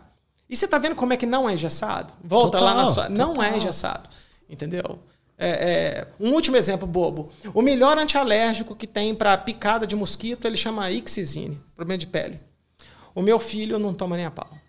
O pediatra fala assim: qual, anti, qual antialérgico ele toma? Ele toma Alegra. Então dá o Alegra. Por quê? Porque o Alegra ele vai engolir. O outro ele nem vai engolir, cara. Entendeu? Então ele dá uma droga menos eficaz, que sim, ele vai ter menos efeito. E ele falou, cara, vai tentando Ixizine de vez em quando. Agora hoje ele vai, entendeu? Isso é um médico baseado em evidência, cara. Ele fala, o melhor é isso, mas para esse pequenininho aqui que cospe a porra do remédio toda tem que ser outro. Entendeu? E a droga não é tão eficaz, mas ela é o que tem por momento. Então, assim, ó, eu, eu, gosto muito de ilustrar esses exemplos. Ah, perfeito. Para as pessoas poderem fazer as contas que são importantes para ela. Para ela. E aqui, ó, Lutz, para não perder, isso vale para exame. Entendeu? Vale a pena fazer rastreamento de câncer de próstata para todo mundo, câncer de mama, colonoscopia. Eu tenho que fazer uma porrada de exame de sangue todo mundo. Isso ou não? Isso tudo tem evidência mostrando até que ponto que vale, qual tipo de paciente que eu uso ou não. O que, que muita gente fala? Tem que fazer em todo mundo. Está errado. Entendeu? Quem que está pagando essa conta? É o governo ou você está pagando da seu bolso? Se você está pagando do seu bolso, cara, você pode fazer a urinoterapia, eu não estou nem aí. Agora, você não pode fazer homeopatia pelo SUS, porque é com o meu imposto, concorda? Uhum. Então, o gestor público, o olhar do gestor público na evidência é diferente do privado. Fazer uma porrada de exame desnecessário e tudo. Talvez o gestor público não queira, com o grau que você tem de, de, de distúrbio da visão, fazer uma cirurgia e falar, cara, eu te pago um óculos, mas não paga essa cirurgia. Mas você, para o seu bem-estar, talvez pela, né, por, por, porque você quer ficar sem óculos na cara, talvez você queira pagar. Beleza, cara. Não tem problema. Tem evidência para você também. Cara, muito foda isso. Pô, eu acho que ficou muito claro, né, cara, pra gente, assim, a importância da, da prática baseada em evidência, da. De, para mim, principalmente, eu tava com essa dúvida na cabeça, assim, isso não ingessa. Não, cara. Só que é justamente, cara, o que ingessa mais talvez é ter zero ou nenhuma evidência, né? Isso Tal, vai ingessar mais. Volta na pergunta do Wesley, talvez os divulgadores às vezes erram a mão. Eu errei muito a mão. Sabe? Você perde a paciência. Você está achando que você está conversando com um aluno da sua sala de aula e tudo. E talvez falar, cara, é uma dúvida. A dúvida que você colocou, você falou que era a pergunta de advogado diabo, é a pergunta mais honesta do mundo. Mas você, você provavelmente teria a resposta diferente de diferentes pessoas. Essa uhum. pergunta que você me mandou eu ouvi já 900 vezes. Entendeu? Então, assim, é, é, a gente está precisando aprender a se comunicar com o grande público porque as pessoas precisam entender, cara, que esse podcast está andando aqui, que esse prédio não está caindo, que eu vim de carro para cá chovendo. Porque tem ciência, cara. É a mesma ciência. A ciência pode fazer tudo o que a gente precisa. Alguém fala assim: ah, não dá para fazer medicina alternativa com ciência, porque não tem como medir isso. Eu falei, cara, nós mandamos um cara na Lua. O cara foi na Lua e voltou, cara, e não morreu. É ciência exata não é exata. Você concorda que não é exato, cara? É, tinha várias chances de Porra, dar merda. Chance pra caralho de dar merda. Desde o minuto que ele decolou, eu sou da época da Challenger, que ela levantou assim, explodiu. Falei, mãe, explodiu. O negócio subiu 5 metros e a, a nave inteira explodiu lá em Cabo Canaveral. Aí, cara, eles fizeram outra nave e a nave subiu e ela foi para outra órbita e ela entrou num lugar que ninguém pisava. Lá, lá, lá atrás, velho, nos anos 70, um cara, um louco, pisou na Lua, desceu, botou a bandeira, voltou para dentro da nave, ligou a nave, voltou e chegou vivo aqui embaixo. Isso é um ambiente completamente caótico, imprevisível. Tudo, todas as variáveis que dava para prever, ele previu. Devia mas ter uma puta chance de dar merda. Assim. Imagina quantas variáveis você não prevê, brother. Engenharia, por que, que alguma coisa cai? A gente falou sobre isso aqui, cara. Então, assim, o computador, como diz outro, o computador computa, carro anda, avião voa, é por causa de ciência. Não é possível que na saúde a gente tenha que ir para uma coisa fora da ciência. Entendeu? Então, assim, eu acho que a população tem que, a população tem que acreditar na boa ciência. E as pessoas que não sabem interpretar, identificar essa boa ciência, elas precisam aprender a pegar esse negócio. E na hora que ela começar a provar, ela vai ver o tanto de comida ruim que ele comeu durante a vida sabe? Artigos científicos ruins uhum. que pioraram a tomada de decisão dela. E, e, a última analogia que eu gosto de fazer é: depois que você comer um chocolate suíço, aquele batom da garoto delicioso, ele passa a não ser gostoso mais. Você mudou o seu perfil. Quando você começa a consumir ciência boa, você nunca mais volta para cá. Nunca mais. E eu acho que as universidades falharam para explicar isso para os profissionais de saúde. E talvez o melhor cuidado não está chegando lá na ponta eu acho que esse movimento de prática baseada em evidência, que é razoavelmente novo, coisa de 30 anos aí, o cara que inventou esse negócio morreu há dois anos atrás. É um canadense, chama David Sackett. É, ela está indo muito bem a troco de muita resistência. Muito pensando, ah, esse cara vai me engessar, o que, que esses documentos estão falando e tal. A tomada de decisão é clínica, ela é individual, ela é baseada na apresentação clínica do paciente, olhando para a individualidade dele de um profissional de saúde habilidoso que sabe consumir uma boa ciência. Entendeu? Então, acho que isso vai ajudar nas tomadas de decisão. Quando alguém fala assim, mas você vai vacinar seu filho? O que, eu tinha que fazer? Eu quase que eu vacinava numa live. As pessoas falam, cara, você também tem que ter skin the game, né, cara? Você tem que chegar e fazer o um negócio, né? Então, um divulgador científico não deveria fazer um monte de bobagem aí que muita gente faz. Uhum. Entendeu? Então, é, ele tem que ser exemplo, né? As pessoas esperam de você um comportamento condizente com o momento atual da ciência. Então, é, é... E quantas pessoas veem isso, eles passam a acreditar mais e você está ajudando pessoas que você não faz a menor ideia. Cara, perfeito. Léo, muito Valeu, obrigado, brother. cara. Obrigado. Pra galera agradeço. te acompanhar lá no, é, no Instagram é o melhor lugar? Como é, é, que é? cara, o Instagram eu acho que ele é o melhor. É arroba leo, costa, pbe. E a gente tem um canal do YouTube que chama Prática Baseada em Evidências. Lá dentro a gente tem o PBcast, que é um podcast que eu e minha esposa fazemos. É um podcast que me dá muito orgulho. É um podcast que não é bonito num estúdio igual de você. A gente faz ele online e a gente entrevista profissionais de saúde para entender das mais diversas áreas sobre evidência dessas áreas. Mas não só isso. A gente já fez um podcast sobre empreendedorismo e saúde, outras coisas. Oh, legal. E a gente está indo muito bem, dado o nosso nicho pequeno. Acho que a gente está indo super bem, cara. A gente está muito feliz com o projeto. Pô, legal, cara. E você tem seus cursos também? Eles são abertos sempre? Como é que é isso? Não todos. A gente tem duas plataformas de curso, tá? A gente tem cursos para clínicos, então a formação em prática baseada em evidência. A próxima turma a gente vai abrir em fevereiro desse ano. Então a gente abre em turmas, tá? Hoje eu tenho a minha primeira aula com a turma 15, que acabou de adquirir o curso, o próximo vai ser em fevereiro. E a gente tem um curso de formação de pesquisadores. Então a gente ensina é, pessoas que estão querendo fazer revisões sistemáticas, ensaios controlados e aleatorizados. A gente tem uma mentoria de redação científica e metodologia que a gente tenta. Que legal, cara. É, o perfil clássico são alunos de iniciação científica, mestrado, doutorado mas, para nossa grata surpresa, um grande percentual de pessoas que têm doutorado, que são orientadores famosos, mas que não têm habilidade nesses desenhos de estudo que é a nossa expertise. Então, sempre eu e a Lu, a gente dá formação nisso. Esses cursos de formação e pesquisa, eles são abertos o tempo inteiro, a pessoa compra, faz e a gente tem encontros mensais com a galera. Legal. Mas o nosso xodó, assim, cara, o nosso grande amor é o Prática Baseada em Evidência, que, sei lá, hoje à noite eu vou abrir a aula e vai ter lá centenas de pessoas e vai ter desde estudante, tem psicólogo, tem enfermeiro, tem terapeuta ocupacional, tem veterinário, tem médico, tem físico, tem tudo. E para aprender como é que ele pode pegar essa ferramenta e usar na, é, na prática dele. É, em quatro semanas, o que a gente espera, se o cara fizer do jeitinho que a gente manda fazer, ele vai estar tá sabendo, ele nunca mais vai comer carne moída achando que é picanha. Nada contra a carne moída, não, tá? E ele nunca mais vai consumir carne podre. Entendeu? Isso eu garanto do cara. E ele vai melhorando o treinamento dele ali, aprendendo a separar uma coisa da outra. Perfeito, cara. Mais uma vez, muito obrigado, eu cara. Eu agradeço, Lutz. Obrigado mesmo de coração, cara. Eu fiquei muito feliz de participar. Pô, que legal. Pô, fico feliz demais. E é isso. Galera, sigam o Léo lá. Todas as redes sociais dele estão na descrição. Então vão lá, acompanhem o trabalho dele. E é isso. Muito obrigado. Até a próxima e tchau.